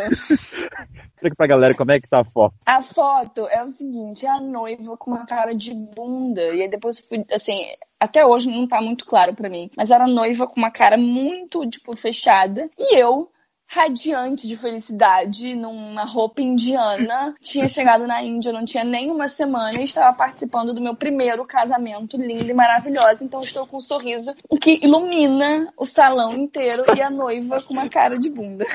E aí depois eu fui descobrir, na verdade assim, eu, tenho, eu tentei tirar essa informação de algumas pessoas. Disseram que a noiva tem que fazer cara de triste porque ela está deixando a família dela porque ela deixa o núcleo familiar dela e passa a pertencer ao núcleo familiar do homem. Ela sai da casa dela e vai morar com a família do homem. Então é meio que como se ela estivesse num luto por estar saindo da família dela. Não sei de fato o que acontece com a noiva. Dizem que ela tem que ficar, então, é, com cara de triste porque ela está saindo do seu núcleo familiar, então ela está deixando a sua família para trás e está ingressando no novo núcleo familiar, porque ela vai morar com o seu esposo e com a família do esposo normalmente. Então dizem que ela tem que fazer ficar triste. Já me disseram que não, que ela não tem que ficar triste, que isso é balela, mas o fato foi que dos três casamentos que eu fui, dois a noiva tinha cara de triste e o casamento que a noiva não tinha cara de triste foi um casamento entre um indiano e uma italiana. Então a italiana realmente não tinha nenhuma cara de triste. Ela estava linda, maravilhosa e com um sorriso normal. Então, talvez ela não tivesse adaptado à cultura local de ficar sério no casamento. Então, eu não sei se isso de fato. Eu, eu não consegui. Olha que eu perguntei para bastante pessoas, assim, tipo, e aí? É, não é? Tinha gente que falava que sim, ela tinha que ficar séria, tinha gente que falava que não. Então fica incógnita aí no ar se a noiva tem que ficar séria ou não. Mas o casamento normalmente tem comida liberada, vai um monte de gente. Aí o pessoal se diverte de todas as maneiras possíveis. Tem as pessoas que vão super ultra chique tem gente que vai com roupa de ginástica. Eu vi um cara com calça é, de moletom e blusa da sério. Nike, da é, Nike. É, exatamente. Então, assim, é, é, muito, é muito livre. A comida é, é muita comida rola bebida alcoólica. E aí, uma coisa que é interessante, que normalmente bebida alcoólica é só para os homens. Então, às vezes, tem um espaço reservado para bebida alcoólica, e nesse espaço reservado para bebida alcoólica, você vai ver que 95% dos homens estão ali. Não tem, tipo assim, se tiver uma mulher, ela está acompanhando o, o marido, ou, ou ela está, sei lá, é, é. quebrando regras e paradigmas e está ali bebendo, que é quase que difícil. É, quando eu fui nesse dark room aí, os caras me pegaram pelo braço e mandaram a Charlotte esperar. Óbvio. Mas como é que é? Tipo, é que tem um é quarto o... normalmente, assim. Mas fica lá menos... o tempo todo ou é só um momento da festa que vai para lá para beber? Não, a galera vai se revezando, porque na... é que assim, é, todo mundo sabe que existe, mas ninguém assume, entendeu? Nem entre eles. É uma parada Não. estranha, pelo menos onde eu fui, assim. É, então, é... tem isso, porque cada casamento vai ter um. vai ser bem diferente. Tipo, é... os três casamentos que eu. Dois casamentos, porque um eu só, só, só, participei pela rua. O primeiro casamento que eu fui rolava bebida alcoólica na Livre mesa. solta. É, então, eu já é. ouvi falar, casamento Punjabi, isso. rola cachaça. Arrasou. Punjabi? Exato, é, então. a Meritza. Ah, tá. é, Punjab é um, um, uma região da, da, da Índia. E no casamento Punjab estava rolando o álcool na mesa, chegava o garçom e colocava. E no casamento da italiana com o indiano existia uma parte separada. Não era um dark room, mas era tipo assim, uma parte separada mesmo, do tipo, aqui é a bebida, não entra qualquer um. Não tinha ninguém controlando. Mas eu lembro que todas as ocidentais convidadas da noiva, eu fui de penetra, né, nos dois casamentos, mas todas as convidadas da noiva estavam nesse, nesse espaço de bebida e eram basicamente as únicas mulheres. Eu acho que eu encontrei mais duas mulheres indianas nesse espaço e normalmente as mulheres indianas elas estavam acompanhando seus, seus companheiros. Então é realmente um espaço voltado para o público masculino. A mulher indiana ela não, ela não é muito bem-vinda nesse espaço de bebida alcoólica, digamos assim. Ah, e uma outra coisa super interessante é, do casamento é que no casamento ocidental, quem é o foco da festa? A noiva. A noiva é a atração principal, é a espera da noiva chegar. A noiva, né, ela é o foco normalmente das atenções. Na Índia, não, o foco é o homem. Ele vai chegar numa carruagem em cima de elefante, às vezes sendo puxado por quatro cavalos, cavalos brancos, é. É, com um cortejo tipo banda de carnaval, é, é tocando música. A mulher, ela, chegou, ela tá lá. viu. Ela tá lá já. Pô, ela chega, chega, junto com, chega junto com o porteiro cara, né? Cara, é. pensa que na entrada assim, é tipo um, uma bateria de carnaval. Todo é. mundo dançando que é nem louco e pá, pum, pum. Tipo, pegam. Eles já começam, tipo, sei lá, um quilômetro longe da festa. Exatamente. E é muito legal você, tipo, às vezes você tá andando, uma coisa que quem for pra Índia, quando você estiver andando e você ouvir uma batucada segue o som, que vem coisa boa, sabe? É. Então, assim, ouvir um, um barulho. Ei, de onde vem esse barulho? Normalmente você vai ver um cavalo, você vai ver. Ou às vezes, se der sorte, dá um, ver um elefante com um noivo em cima. Enfim, você vai ver alguma cena bem interessante de casamento. Ou você vai ver só um, um, um o, o noivo e a noiva andando pelas ruas. Ah, outra coisa, tem várias coisas interessantes sobre o casamento. Os, tem uma parte da cerimônia que eles atam o noivo e a noiva pelas roupas. Então, é do tipo assim, agora vocês são um só, vocês têm que fazer tudo junto. Então tem uma parte da cerimônia onde o noivo e a noiva estão atados pela roupa. Então, assim, um foi para lá, epa, peraí, não esquece de mim aqui não, vem pra cá, sabe? O que mais que eu, eu, lembro que eu achei interessante? Aí tem uma parte que eles dançam, homens dançam muito mais no casamento indiano do que as mulheres. Muito mais. Pelo menos no que eu, nos que eu fui. Isso acontece é, também no Egito, os homens dançam muito melhor, dançam até melhor É, não, lá não sei se é que eu acho de melhor, na questão, tipo assim, da, da pista de dança, era, eu não me sentia à vontade pra dançar porque só tinha homem e os caras, por exemplo, o cara que me levou ficava me puxando pra dançar e eu falava, não, não, não quero, não me sentia à vontade de ser a única mulher no meio daqueles homens. Eu falei, não, obrigada, fiquei só observando. E aí, nessa pista de dança, o louco é que as pessoas ficam jogando dinheiro para o ar. Oi, É, é, Silvio Santos! Quem Isso quer Dinheiro? E os carinhas que trabalham na festa alucinado, quebrando o dedo, alguém pisando na mão quando na hora que o cara pega a nota. E... É Pô, tipo quando a gente é criança e tem aquela bola de balinha cheia de doce, e vai lá cada Isso. um. Não, mas é tipo, cada um É. vai jogando quanto quiser. E aí, assim, tem uma parte, por exemplo, que a galera que trabalha vai pegar o dinheiro, e tem uma parte que tem uma pessoa encarregada de pegar todo o dinheiro que cai, que esse dinheiro ele vai pro noivo, por exemplo, pro, pros noivos. É, a gente também faz isso por aqui, a gente só chama de gravata, né? Gravata, Exatamente. é. E a gravata hoje em dia tem até cartão de crédito, né, cara? É impressionante. Caraca, tá assim já? Já, E, meu filho. mano, eu fui padrinho de casamento esses dias. A gente lá, nossa equipe, a gente conseguiu tirar seis pau na gravata, meu irmão. Chupa. Caraca. Nossa. É privilegiado. Virou business. Falar, Virou- Não, é, o dinheiro não foi pra mim, né? Foi pro noivo, né? Eu sei, mas Caramba, porra, eu consegui juntar porra, 6 que mil no casamento. Quem é que leva 6 mil? Tipo, porra! Caramba. Não, tinha gente, oh, teve gente passando 300 conto, 400 conto no cartão. Eu Fiquei Nossa. assustado. Eu nunca Ah, tinha No visto cartão. isso, cara. Eu tô falando parcelado do em 12 cartão, vezes, parcelado em 48 vezes. É, casamento aqui tem que ir com dinheiro, cara. O povo é doido, mano. Eu, tô, eu, eu, assim, eu tinha acabado de chegar do Brasil, né? Fiquei assustado. Talvez as coisas mudaram e eu não percebi. Ó, me falaram que no casamento indiano quem tem a tradição de pagar, certo? E falam que quem paga, na verdade, é a família da mulher. Procede isso? Ó, eu vou dizer que sim. Não tenho 100% de certeza, porque minha memória é uma Não. bosta. Mas eu digo que sim e digo que é um dos motivos, inclusive. Ai, não, isso é verdade. É um dos motivos, inclusive, de famílias não quererem ter filhas mulheres por causa do futuro dote. Isso, perfeito. E uma outra Caramba.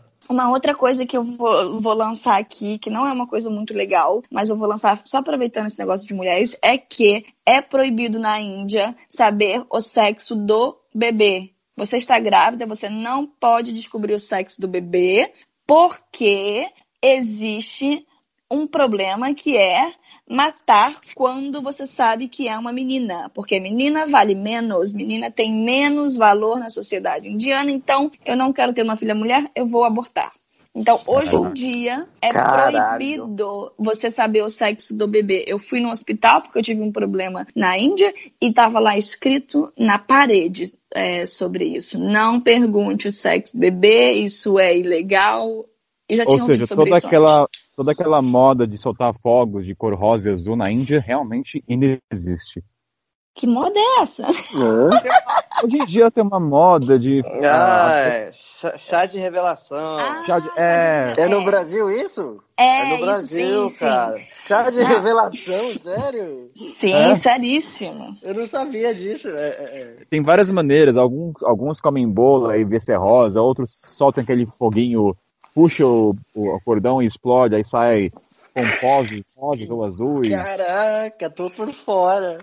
É, não. Então, isso na Índia não rola. Não rola e é por isso que é proibido de saber qual é o sexo da mulher. Então, sim, é a, é- é a família da mulher que dá o, o dote. E eu lembro também que eu conheci uma mulher que ela não conseguiu casar, porque ela teve ela uma família de cinco irmãs. Eu conheci essa mulher em Dharamkot. Ela eu acho que era a terceira e a família não tinha dinheiro para dar o dote dela, então ela até hoje não casou. Isso também você vai ter de dica para a galera. Não perguntar se vê uma mulher grávida qual é o sexo do bebê. Então, Não, é. Ah, é, boa, boa. Claro. pô, eu cometeria fácil esse, essa gafe, vocês não me falassem. Cara, mas assim, não, mas tem um outro detalhe. Dificilmente zaço você vai ver uma mulher grávida se você for pra Índia. Porque elas Boa, ficam em casa. Elas ficam em casa, cara. Não sai de casa, mas nem por, não por nada. Cara, é Mas verdade. eu acho- é pe- eu é- é eu pelo nunca medo de- vi. É pelo medo da retaliação do pessoal perguntar? Ah, é, é vergonha, é estranho, é a saúde que tem que cuidar da mulher, não pode fazer muito esforço, tem que ficar em casa e tal. Naturalmente, assim, se você for na rua, você vai olhar, você tá no meio de um povão, com certeza, no mínimo 80% das pessoas serão homens. Isso já padrão, tá? Porque mulher fica mais em casa, né, na cultura deles. E ainda mais se estiver grávida, você não vai ver uma mulher no ônibus grávida.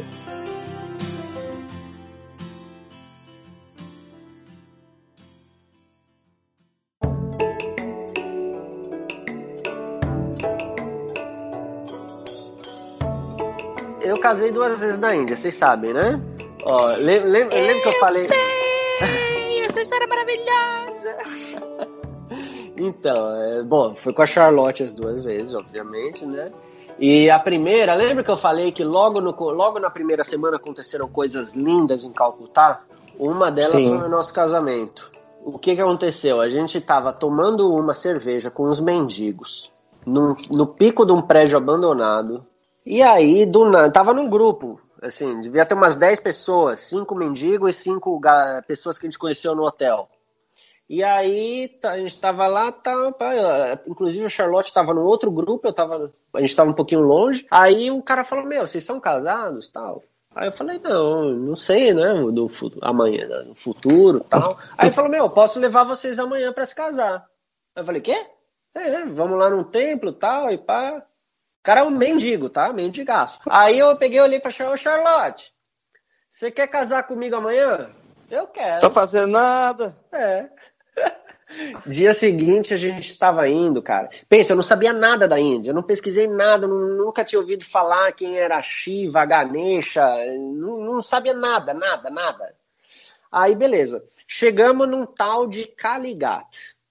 Kaligat, depois pessoal, bota no Google, Deus Kali. É, aquele, é aquela deusa, na verdade, deusa Kali. É uma mulher, uma deusa que está segurando cabeça de um cabeça do, do, homens assim, com a língua de fora, assim, com a cabeça decapitada. Parece um parece um demônio. E bom, chegamos lá no templo e é o templo mais hardcore da Índia e é o único atualmente autorizado fazer sacrifício de animais em todo o país. E eu não sabia de nada disso. Para mim, eu estava indo num templo qualquer. Kaligat é famosíssimo. Beleza, aí começamos lá todo o procedimento de casamento tal, que não tem nada dessas belezas que vocês veem no- no- nos, casa- nos típicos casamentos indianos. O Kaligat é pra galera, pra fatia mais pobre da população. É casamento de Dalits, que são a galera, a casta mais pobre que tem. E aí, beleza, fazendo todos os procedimentos, tal, pinta o pezinho da Charlotte de vermelho, aí tem uns, coloca uns colares na gente, eu- Charlotte me dá um doce na boca, dou um doce na boca da Charlotte, tudo lindo, tal, bem simplesinho, assim, bem de pobre mesmo, mas bem, bem bonitinho, assim. Aí, beleza, aí chega uma hora lá dentro do templo, tem que passar, encarar o, o deus Kali, olhar bem nos fundos, do fundo dos olhos dela, continua andando, tal, beleza. Aí chegou uma hora que o guru olhou pra mim assim, e aí, você tem certeza que você vai casar? Eu falei, tenho, oxe. Beleza, então. Então vamos pra sala do sacrifício. Eu, que porra é essa, mano? Caralho, velho. Sala do sacrifício. E a Charlotte tranquila, porque ela entendeu sala sagrada. Ela entendeu. e o cara falou sacrifice, ela entendeu sacred. Essa é uma pequena diferença. É, let's go to the sacrifice room. Aí eu pensei, meu, que porra é essa? Beleza, aí é um quarto mesmo. Tem um quarto dentro do complexo do templo. Beleza. Aí quando chegou na porta do quarto, velho, uma poça gigante de sangue na porta, do lado de fora. Aí na hora eu pensei, é, o corte não vai ser pequeno. E eu, pensei que eu ia ter que cortar a Charlotte e a Charlotte ia ter que me cortar, sabe? Aí, nossa, era sangue pra caramba. Aí, beleza, entramos na sala. Pra entrar, você tinha que pular mesmo, dar um pulo do, do sangue. Aí, cara, eu não tô entendendo nada, já tô morrendo de medo, aquele clima dark pra caramba, assim. Aí eu olho pro lado, eu vejo um cara pegando um filhote de cabra preta, botando num negócio que encaixa bonitinho a- a- o filhote lá. Aí eu vi outro cara tirando um facão e dando na mão de outro cara.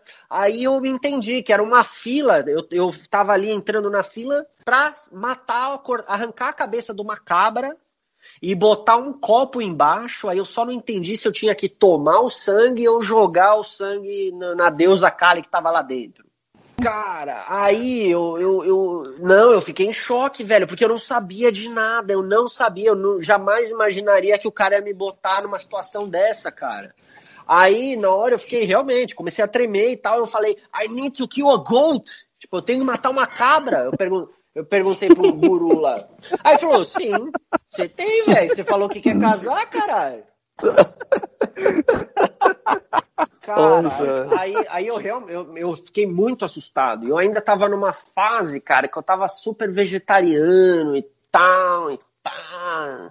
Quando ele pediu para matar, ele te deu um facão, tipo uma, um instrumento do não, lado? Não, porque eu entendi com. Tinha, tipo, vamos dizer assim, devia ter três casais na minha frente. Era uma sala relativamente pequena, mas era uma filinha, assim, porque lá é um casamento, todo mundo casa ao mesmo tempo, assim, é um templo, um monte de gente muito pobre casando ao mesmo tempo.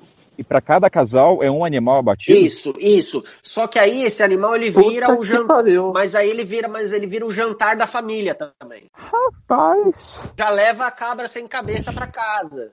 É darkzeira total Total, cara, total. E assim, o que eu, o que eu achei muito legal foi, foi a forma que a Índia me recebeu, né?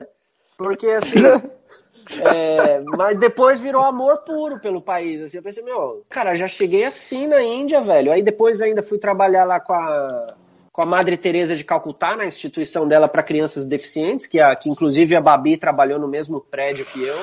Então, assim, já começou a Calcutá já me dando vários tapão na cara, velho. Aí virou amor. E outra coisa interessante desse casamento aí, depois eu perguntei pro guru, porque ele nasceu lá, é, a vida toda ele tá lá no, é, fazendo casamentos lá. E ele falou, cara, foi o primeiro casal ocidental que eu vi casar aqui. Foi uma super experiência, assim, cara, exclusivizaça.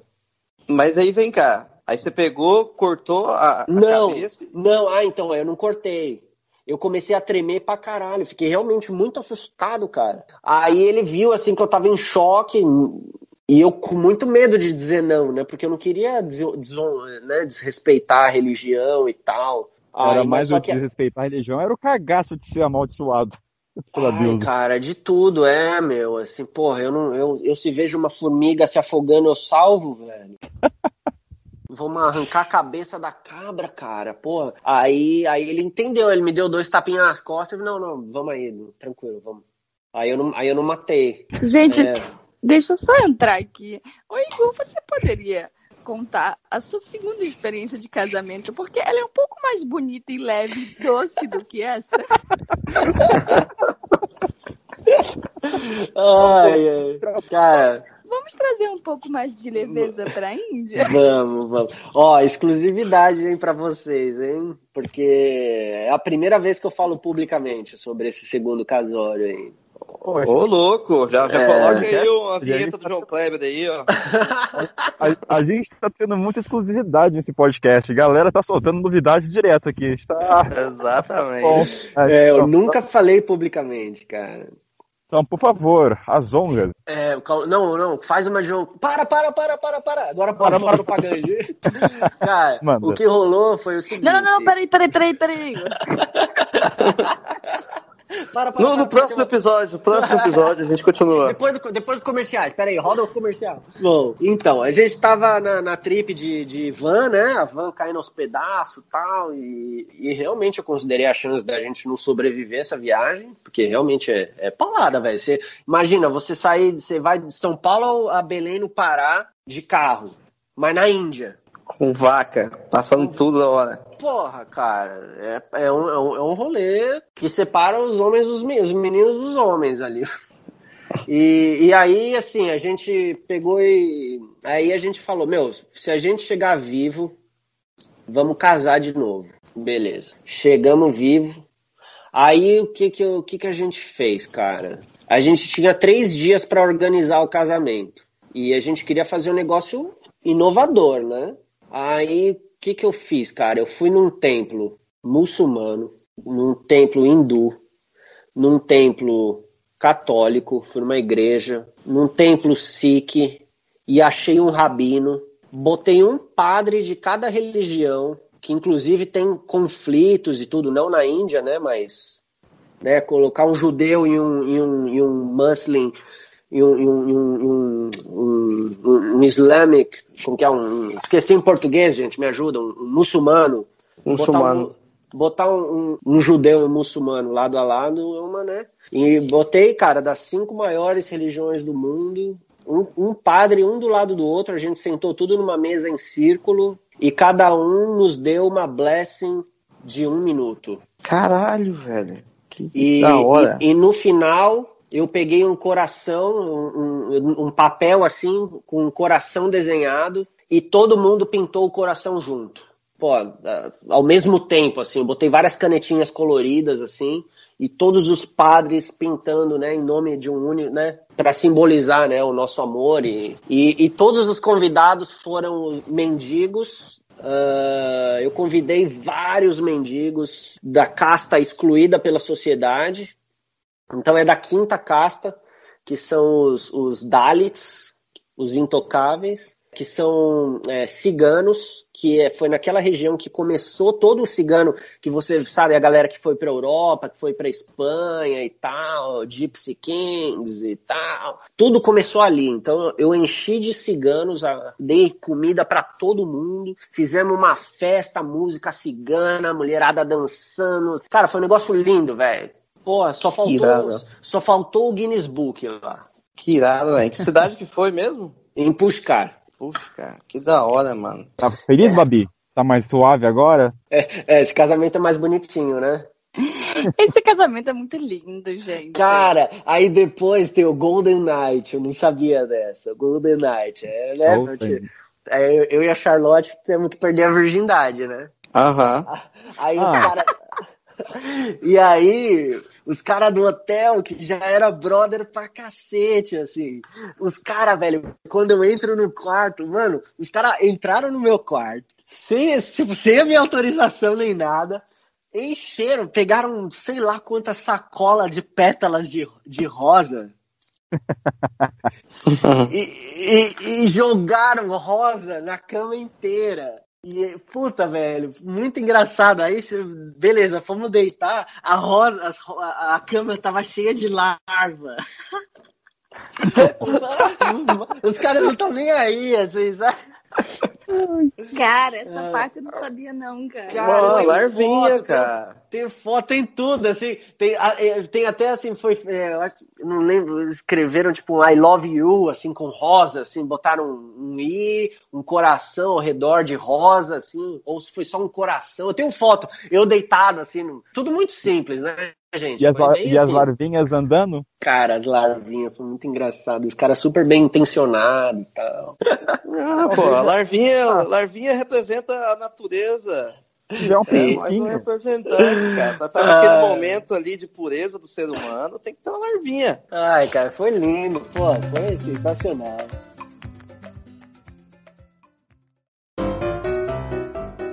A gente tá sempre nessa, nessa linha de estar tá vendo os filmes, tá todo mundo com aquela linha de ver o cara meio mexendo a cabeça pra um lado, pro outro, não sabe se tá dançando, se tá falando sim ou não.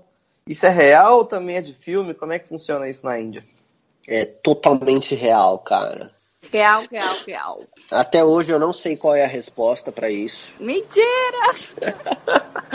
o que dá para entender é o seguinte: eles não podem dizer não. Não é que eles não podem, mas o não tá é, é, é, muito mais difícil o indiano dizer não do que outros países. Então, meio que é tudo sim. Só que aí, às vezes, o jeito que ele mexe a cabeça dá um ar de não. Mas tipo, eu... ele, ele, fala ah, sim, assim, já, cara, porque, já não, arrependido, não, assim, né? Vai, vai em, em, em, em brasileiro, isso significa mais ou menos. Ah, mais ou menos. Sabe, é, pra, pra mim eles estão o tempo todo falando, ah, nem sim nem não, mais ou menos, mais ou menos. Só que aí depois você entende que, que significa sim, mas também se for não, puto, o cara vai fazer do mesmo jeito, velho. Tô então, o que, que você acha disso, Babi? É isso. Assim, é, para mim é sim. Para mim é o sim deles. Mas eu concordo que eles têm dificuldade em dizer não. Mas para mim é o sim. A mexeria ah, é. na cabeça é o sim. Ah, e, é. e quando é o não, não mesmo, é com a mão. faz com a mão assim, mão aberta, assim, mão meio aberta, meio fechada, ele vira, gira a mão, assim. Exatamente. O não é, é a mãozinha. É, é, mas que já tira ali, né? Vem cá, uma outra pergunta que eu tenho também, é uma curiosidade, né? A gente vê que muito, tem muita gente que vai para a Índia, principalmente na época do Holi, do Festival das Cores, né? Que virou aquela febre, tem no Brasil, tem tudo quanto é canto. Você tem noção, tem até em Goiânia a festa Holi. Olha! Lá no interior, Caramba. a festa Holi, essa cultura Você chegou indiana. em Goiânia? É, eu tô- exato, cara. Tá tipo. E, e vocês, vocês presenciaram o festival? Como é que é o festival raiz mesmo, que é aquele de rua? Não, não esse comercial, que com certeza deve ter um turista lá. Mas como é que é o, o, o real lá? Vocês chegaram a presenciar alguma coisa desse tipo? Sim. Fala aí, Babi. Começa aí, Babi. Eu começo? Vamos lá. Ai, meu Deus. O Holy. O Holy é aquela imagem linda que a gente tem de todo mundo super colorido e tal. O Holy é realmente uma data super especial para eles. É uma data que eles podem fazer o que eles quiserem. O que inclui encher a cara. Ou É. seja, é um dia que os indianos se liberam. Nosso carnaval é o Holy para eles. É um dia. E é um dia que não dura muito, tá? É, começa num dia anterior, tem um. é, minha experiência foi em Udaipur, estava com a minha mãe e antes de escolher aonde eu passaria, eu comecei com uma amiga que morou dois anos na, na Índia, Patti in Pixels, e aí ela me falou eu queria ir para Vindrava, esqueci, esqueci como é que se fala, que é um dos lugares mais tradicionais para você passar o Holi. A Paty me falou, cara, não leve sua mãe para lá.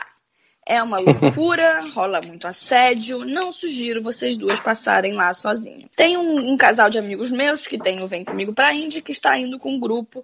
Cara, vê se vocês conseguem passar juntos, porque em grupo é. Ma... E aí a Paty me falou, então, que pra eu, pra eu ver com Vem Comigo pra Índia, que eles estavam com grupos em Udaipur e que ela já tinha passado o role com eles lá e era muito legal. Em grupo seria mais legal. O role é realmente incrível. A gente estava num, num hotel é, familiar e foi uma experiência linda. Vinha músicas, vinha gente de fora, todo mundo dançando, cerveja rolando, cerveja quente, comida rolando, doce. Eles disponibilizaram as cores, todo mundo se divertindo, mas era um grupo de brasileiros e tinha e também os outros pessoas estavam hospedados no hotel gringos e também pessoas indianos que vinham, participavam um pouco da festa, indo embora e tal. E aí depois desse momento lindo e maravilhoso que eu amei, eu tenho assim memórias incríveis desse dia de dançar e era água, tipo, eu me libertei completamente. A minha mãe ficou um pouco mais travada, não queria se molhar, não queria muitas cores, então é, eu não, eu falei, cara, é, hoje eu vou fazer tudo que eu puder fazer e me divertir horrores. E aí, depois de, dessa comemoração dentro do hotel, fomos para a rua. Né? Isso é no segundo dia, porque na noite anterior também rolou um pouco, mas sem as cores. Indo para a rua é incrível, mas tem um pequeno problema para mulheres ocidentais: assédio. Existe muito assédio no Holy. Infelizmente, eu preciso falar isso porque rola todas as pessoas que eu conheço, inclusive amigos homens que foram para Holy, estavam com mulheres, tiveram que se estressar um pouquinho aqui, um pouquinho acolá, porque o assédio é grande. É, os homens tentam te agarrar, os homens passam a mão na sua bunda, os homens passam a mão no seu peito, etc. Vamos lá, para quem passa um carnaval no Rio de Janeiro, Salvador, talvez isso não soe tão estranho, mas lá, sabe, tipo, é horrível, entendeu? No Rio de Janeiro não é legal, em Salvador não é legal e na Índia muito menos. Então fica um, um assédio meio escroto, assim. Então, Uhum. por exemplo, a gente saiu dessa festa que era no hotel e fomos pra rua e jogando tinta nas pessoas, várias pessoas jogando tinta em você. E tem gente que vem, faz só um negocinho na sua cara, tem gente que vem, quer te abraçar, e aí no que te abraça, passa a mão no seu corpo inteiro. Então, assim, você tem que estar tá, muito atento com o seu espaço. Eu sei que depois de mais ou menos meia hora, 40 minutos na rua, é, várias mulheres tiveram problemas com assédio e aí o grupo falou não, não vamos mais ficar aqui na rua porque o assédio está incomodando e aí fomos para um restaurante. Então assim, o role é lindo quando você está em um lugar onde existe respeito, onde onde os homens vão, vão cuidar de você como se eles cuidassem de uma indiana, vão te passar é, as cores como se estivessem passando numa indiana, mas tem muita gente que se aproveita. Então, tá. é, enfim, é isso. É, o, puxando o que o Igor tinha falado, né? Ele falou que normalmente tem mais. As mulheres não vão tanto às ruas. Nesse caso do role, as mulheres indianas estão nas ruas também? Pedindo um negócio meio misturado. Elas galera... estão em menor quantidade. É, sem, é, é isso. Você não vai ver muita mulher. Não. E, e, tipo, diferente do carnaval nosso, eu imagino que lá não tenha pegação na rua, essas coisas. Não, né? não, não. Pegação não, não, não existe. Infelizmente, para você pegar então... um, é, alguém. É tipo, é o assédio só pra passar a mão mesmo, se aproveitar da mulher ocidental, porque ele nunca faria aquilo com uma indiana. E ele tá doidão e ele se sente no direito de fazer aquilo no role. Então, assim, é, é. pessoas, mulheres é, que querem passar o role na Índia, vá. Minha experiência foi maravilhosa, mas eu sugiro que passe com um grupo. Não passe sozinha. Um grupo que você possa confiar, é, de Ou... preferência tiver com um homem. Numa festa fechada. É, acho que na rua também rola.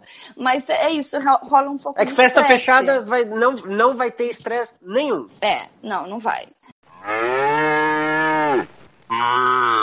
Beleza, pessoal. E outra parte clássica da Índia, a gente sabe que é nadar no Ganges, né? Essa também é uma tradição que a gente já vê na mídia, né? Desde sempre, desde o Globo Repórter, a gente está sempre falando, porque o Ganges é o mesmo rio onde é desovado esgoto, corpos e tudo. E a pergunta é, quem aí nadou no Ganges? Eu nadei em Rishikesh. Ai, não conta! porque, porque é o seguinte, tudo que você falou tá certo em Varanasi.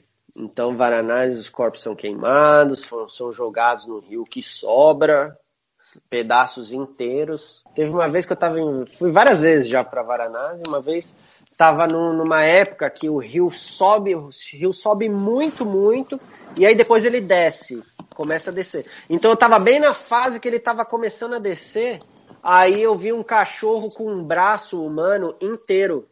Ele segurando assim. Puta que pariu! Ele segurando o braço, um braço humano. Caralho! É, The, Walking Dead. Peraí, cara, gente, vamos lá. Dead total. Vocês vão assustar a galera, assim. Peraí. Cara. Não, peraí, gente, mas peraí. assim, eu fui numa. É, nessa época era zero turístico, zero assim, é, era zero alta temporada. Então, se você for pra Varanasi, provavelmente você não vai ver isso. Eu devo ter, cara, uns dois meses de Varanasi, eu vi isso uma vez, tá bom, gente? Eu, eu não tenho dois meses de Varanasi, tenho dez dias de Varanasi. É, eu nunca vi nada parecido, mas. É, queria dizer que é proibido atualmente é, jogar o corpo no rio. Então, assim, se isso acontece, é tipo assim, alguém num ato de desespero, porque se acredita que o Ganges, na, no hinduísmo, o Ganges é o rio mais sagrado, eles acreditam que eles vão reencarnar no, em um corpo, em uma vida muito melhor. Então, é, o Igor viu essa cena bizarra que eu não consigo é, nem. É porque é o seguinte: o que, o que rola ali no Ganges é que aquele ponto específico, que são os Burning Ghats, é, segundo eles, o, o, o, o Ganges ele tá indo num sentido contrário. É uma parada meio, meio doida que, que, que, que, acontece nessa região ali. Então, eles acreditam que quem é queimado ali vai direto para o Nirvana.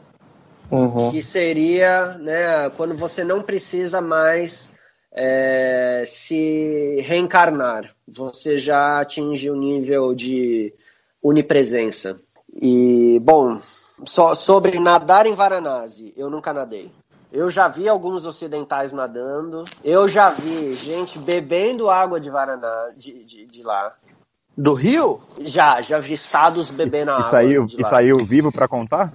Mano, os sados. Sim, são aqueles caras de, de, de dread e vestidos de laranja tal. Eles são, meu, sem limites. É, então, a água do, do Ganges é uma água muito sagrada para eles. Então, assim, não importa o que, que tem ali, é o lugar mais sagrado para aquelas pessoas, sabe? As pessoas vão para Varanasi para morrer. Ou seja, a quantidade de pessoas que estão lá esperando é, para morrer, para estar tá em contato com aquela, sabe, com, as bênçãos do rio é muito grande. Então, assim, a gente olha como, ai, beber aquela água do rio, mas para eles é tipo assim, cara, a água do Ganges, sabe? É, é, é sagrada. Então. É. E só parada animal, né? Você vê essa diferença. Isso é uma das, uma das coisas que eu mais tenho vontade de ver na Índia, essa, essa devoção, assim, por, por a cultura é muito forte, muito presente. Muito, né? cara. É, é, você pegar um foguete para outro planeta, velho. É outro e, planeta. E tem uma Pô. coisa que eu gosto de falar sobre Índia, porque assim, como eles acreditam em reencarnação, é, a vida para eles é, é, é, é, diferente, porque, ok, não tá bom agora, então eu vou morrer. Eu vivo como não se houvesse amanhã, se não houvesse amanhã, porque eu vou voltar numa vida melhor. Então, a questão da religião, ela é muito forte no modo de vida dos indianos, né? Então, assim, o Ganges é, é fundamental, extremamente importante. Beber água do Ganges, molhar, se banhar todos os dias. Eu também não tive coragem fazer isso. mas, em, mas em Rishikesh eu tomei e lá é super limpinho, é, é até próximo da nascente, então é tranquilaço. Rishikesh, para quem quer ter um primeiro contato com a Índia, quer aprender yoga, é um lugar super recomendado para ir, super tranquilo, bem, é bem turístico, é outro, é outra Índia, assim. Aqui, Rishikesh não, é nem, não dá nem para tanto falar que é Índia. E lá dá para tomar banho de boa, é bem gostoso. Lá é nas montanhas, né? Acho que eu já Sim. vi, já, já vi alguns vídeos de lá, alguma coisa assim. Sim, é bem gostosinho, tem aquela ponte muito famosa. Mas agora voltando, a gente tava falando de Varanasi, né, ainda nessa linha. Eu lembro também que eu vi o vídeo do Cadu, Cadu Caçaú, que ele experimentou lá a tal da maconha e iogurte, né? O iogurte de maconha. Bangladesh. Bangladesh que chama? É, Bangladesh. Oh, yeah. yeah, baby. E parece que essa, essa é legalizada lá? Como é, legalizada. Não é? Como que ela é comerciada? Cara, tem comerciada loja não, né? Ixi. Tem loja do governo. Tem loja do governo. Government Bang Store. Não, Government Bang Shop. E aí e... você pode comprar lá a massa. Bom, deixa eu contextualizar. O que, que é o bang? Uh, existe a maconha, a flor, né? Existe uhum. também o rachixe, que é, é uma, é, ele é produzido de uma maneira a partir da flor, né? E também, Sim. né, a partir do, do, do, como é que fala? Do, do, do... Ah, não lembro mais. O negócio da maconha, vai. Beleza. E o bang é uma outra produção. Mas é como se fosse um rachixe, mas é outra coisa, que é uma pasta. Ele já é uma ele é meio uma meleca verde, assim, uma pasta, pastoso. Ele só ele, ele não dá para fumar, ele só serve para comer. E aí a galera pega essa pasta e mistura no iogurte. Que o iogurte dele se chama Lassi. Uhum. Então você pode ir num lugar, num, num Lassi Shop, que inclusive se você estiver em Varanasi, vá ao Blue Lassi que é com certeza o melhor lace da Índia. E lá você pede um bang, me vê um bang aí, aí o cara prepara para você. Recomendo que tome ou o leve ou o intermediário, porque o forte pode ser uma paulada. Eu, eu é. ó, um intermediário para mim são cinco horas de paulada. É, eu sugiro. E até um momento assim de tipo, porra, eu acho que tá um pouco too much. E eu, sugiro começar pelo leve, cara. Começa pelo leve, demora para bater, porque vai pelo estômago, né? Então demora para bater. E aí você vai devagarzinho, sentindo. Eu lembro eu comecei com a é. metade de um leve. É. Quando... Mas o problema é que muita gente eu já ouvi, assim, muita gente mesmo falando, ah, eu tomei e não senti nada. Então, pelo que parece, é uma parada meio 8 ou 80, entendeu? Vai do organismo, então, de cada um. Ai, sei lá, cara. Eu já é, é também já tomei e não senti nada. Mas aí qual que é o rolê? Tipo, a e, parada usa e, de, e de forma de, de, entretenimento, tem algum conceito, tem alguma. Tipo. Não, é. A gente pergunta é que na Índia tudo, tudo tem um ponto, tem um ponto sagrado. Religio, né? é, é. Na verdade, Bom, o Lace, o Bang, ele tem um, um objetivo religioso. Então, existe inclusive uma crítica para os turistas como nós, que vão lá usar o lace para ficar doidões. Porque o bang, na verdade, é para. É de Shiva. É, para te conectar com a religião, a, a, abrir o caminho, enfim, para trazer, te conectar mais com a espiritualidade, entendeu? Então, é. É, a galera, existe um turismo é, em torno disso, né? Lá não, não, um... não, não, não, peraí, peraí, não só Você acha turismo, que não né? existe? Todos não. os indianos, todo indiano que toma o bang é para se divertir. Não, não, pode então, eu ter, acho que... Pode ter um ou outro tal, que vão... Mas, assim, é, é, se tornou algo vulgarizado. Inclusive, assim, quem que dá para falar que consome religiosamente são os sados, tal. Que, então, inclusive, é os sados isso. querem curtição. Eu sei, mas é isso. Os estados usam. é que eu não tenho mais o lado romântico, assim, sabe? Tipo. É, então, pra mim. Com, comer, rezar e amar, né? Acabou. É. É, pra mim, é, é, eu tenho uma visão diferente, que é isso. Os estados, eles usam com outro objetivo. E aí, nós, turistas, vamos lá, tipo, queremos ficar doidões com bang. Eu me incluo nessa, porque, enfim. Tem dias que na, na, você pode que é legal fumar maconha, tem dias que é proibido. Quando é algum festival de Shiva, pode fumar sem problemas. Tem outros dias ah, então... que não pode. Aí outro, outras pessoas falam, não, as únicas pessoas que podem fumar são os sados. Aí tem outra pessoa que fala, não, todo mundo pode fumar. E, bom, aí no final você fuma e, e nada dá. Nada dá acontece. no final tudo vira aquela farsa de sempre. É, é, é. Estava em Dharamkot. Dharamkot é uma, uma vila em perto de McLeodganj. McLeodganj é o principal refúgio tibetano, onde mora Dalai Lama, refugiado do Tibete. E lá tem um centro budista chamado é, Tushita. No Tushita tem vários cursos de introdução ao budismo. Quem tiver interesse, eu super indico. Tushita.org, uma coisa assim.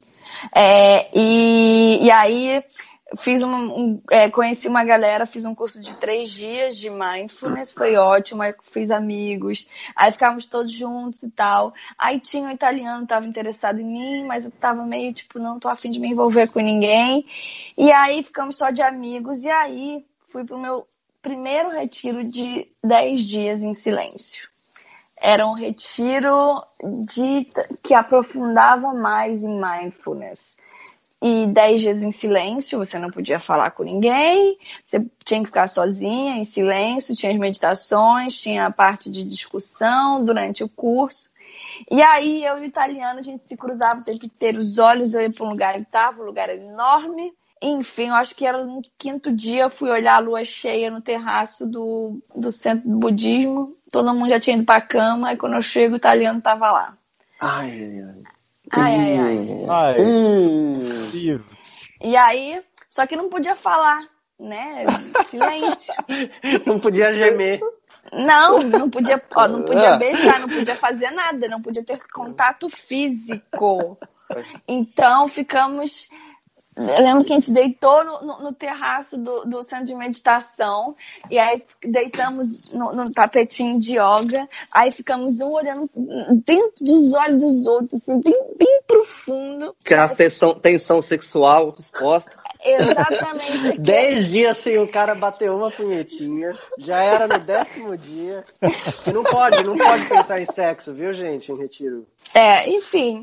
E aí eu sei que eu me envolvi com italiano no curso de meditação. Mas pegou gente- lá, pegou? Não, não peguei, não podia pegar, não peguei, mas eu. Aí a gente, primeiro dia a gente ficou só olhando um no, um no olho do outro.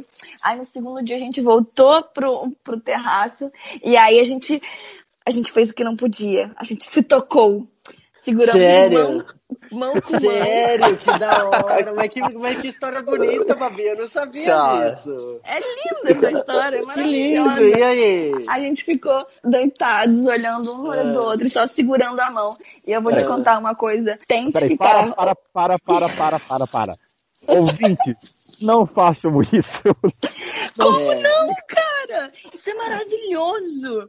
Cara, vocês vão descobrir o poder sexual de segurar uma mão, mão, mão e olhar nos olhos. Ah, Então, peraí, mas dentro do curso de Vipassana, é isso? É. que quer Não, não, não, isso não. Vamos lá. Não é, pode. É, não pode. Eu não, eu não podia estar nem. Eu não podia estar tendo pen- pensamentos impróprios, eu não podia É. estar olhando no fundo dos olhos dele, eu não podia estar é, segurando a mão dele, mas eu fiz tudo isso e não me arrependo. Cara, eu, eu fico imaginando o cara de mão dada, suando. Suando. Não, Nossa, um tesão imaginando a hora, que o, absurdo. a hora que o momento que a Babi deu a mão pra ele, eu tô imaginando aquela luz fluorescente de fundo saindo, aquelas vozes. Ah, Eu queria ver, eu queria ver o monge pegando vocês. É, então, a gente tava meio escondidinho. Isso não foi no Vipassana. No Vipassana você não podia nem estar no mesmo lugar que homem. Era mulher em um canto, homem no outro. Esse curso era um curso mais tranquilo, então a gente podia estar no mesmo ambiente. Ah, legal. No Vipassana Ah, você é. come sozinha, para não, pra não correr esse tipo de risco, entendeu? Sim, é. a qual Sei- você cometeu. Eu não. É, é, é, exatamente. Mas acontece. Depois, depois que acabou o curso, a gente resolveu todo, toda a atenção. de- de- De uma só vez. Caramba, velho. Sabe o que eu fico imaginando? Aquela Ah. sensação de adolescente, né? A gente Exatamente. mais velho. Voltar com aquela sensação do proibido. Olha, estou pegando na mão dessa pessoa e eu não posso. Aquela. Aquela Proibido é mais gostoso. E eu vou contar uma coisa. Testem isso com seus parceiros. Olhar no fundo dos olhos e ficar só segurando a mão. Vocês vão entender. Vocês vão descobrir um outro nível de prazer. Pronto, falei. Boa. Obrigada, Olha Índia. só. Aí, ó, você errou bonito. Testem isso em casa. Boa!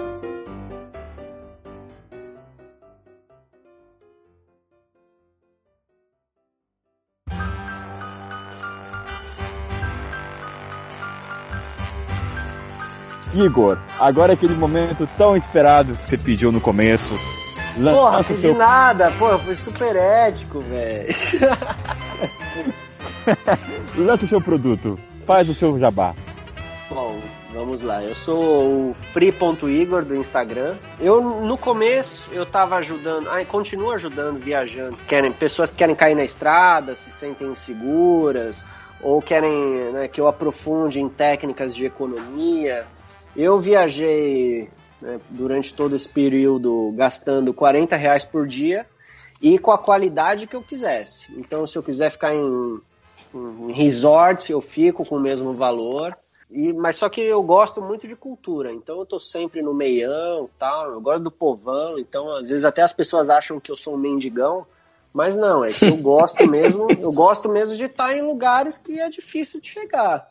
Então, inclusive, essa trip da Índia aí e tal, pô, eu não, não tenho nem onde dormir muitas vezes, então eu tenho que levar até a minha casa comigo, literalmente. Então por isso que eu comprei uma van para fazer essa trip.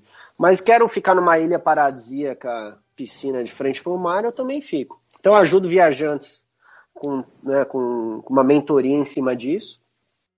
Quem quer ir para a Índia? Muita gente me liga, Igor, me dá, um, me dá uma mentoria de Índia, quero fazer uma viagem assim e tal, quero fazer meditação, quero fazer trabalho voluntário, quero fazer não sei o que e tal, me monta um roteiro, me dá as dicas, também faço isso. Tenho também o projeto Planejador de Sonhos, onde eu desenvolvi um algoritmo matemático que ajuda qualquer pessoa, desde que não tenha filhos, e desde que tenha um que seja que esteja trabalhando pode ser até um, está ganhando um salário mínimo mas esse algoritmo matemático ele cria auto, automaticamente um planejamento financeiro para você conseguir fazer a viagem dos seus sonhos. Então primeiro ele vai te dizer quanto custa a viagem dos seus sonhos pode ser qualquer viagem ele é capaz de calcular isso e logo em seguida você vai colocar a sua situação financeira e ele vai automaticamente falar qual que é o melhor planejamento financeiro que você pode fazer para realizar isso.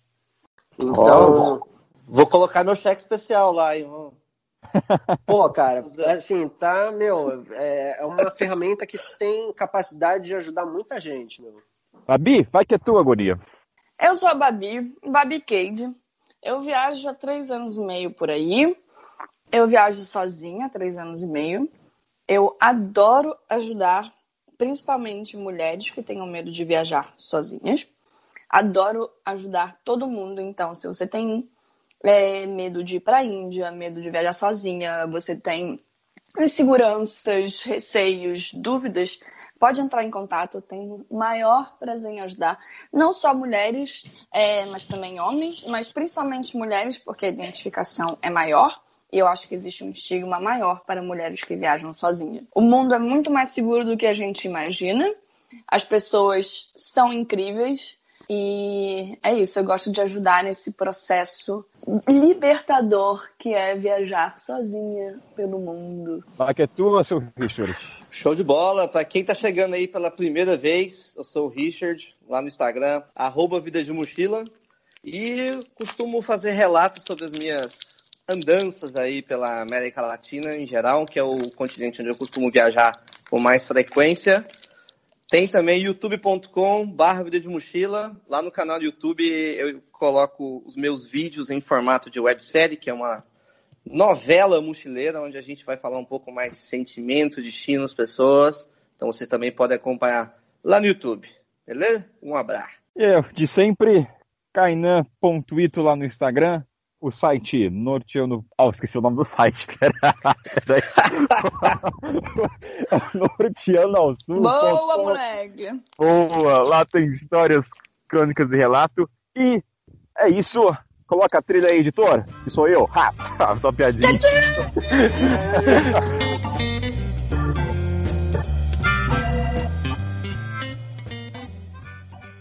Charlotte, vem aqui, meu amor. Vem olhar nos meus olhinhos, vem.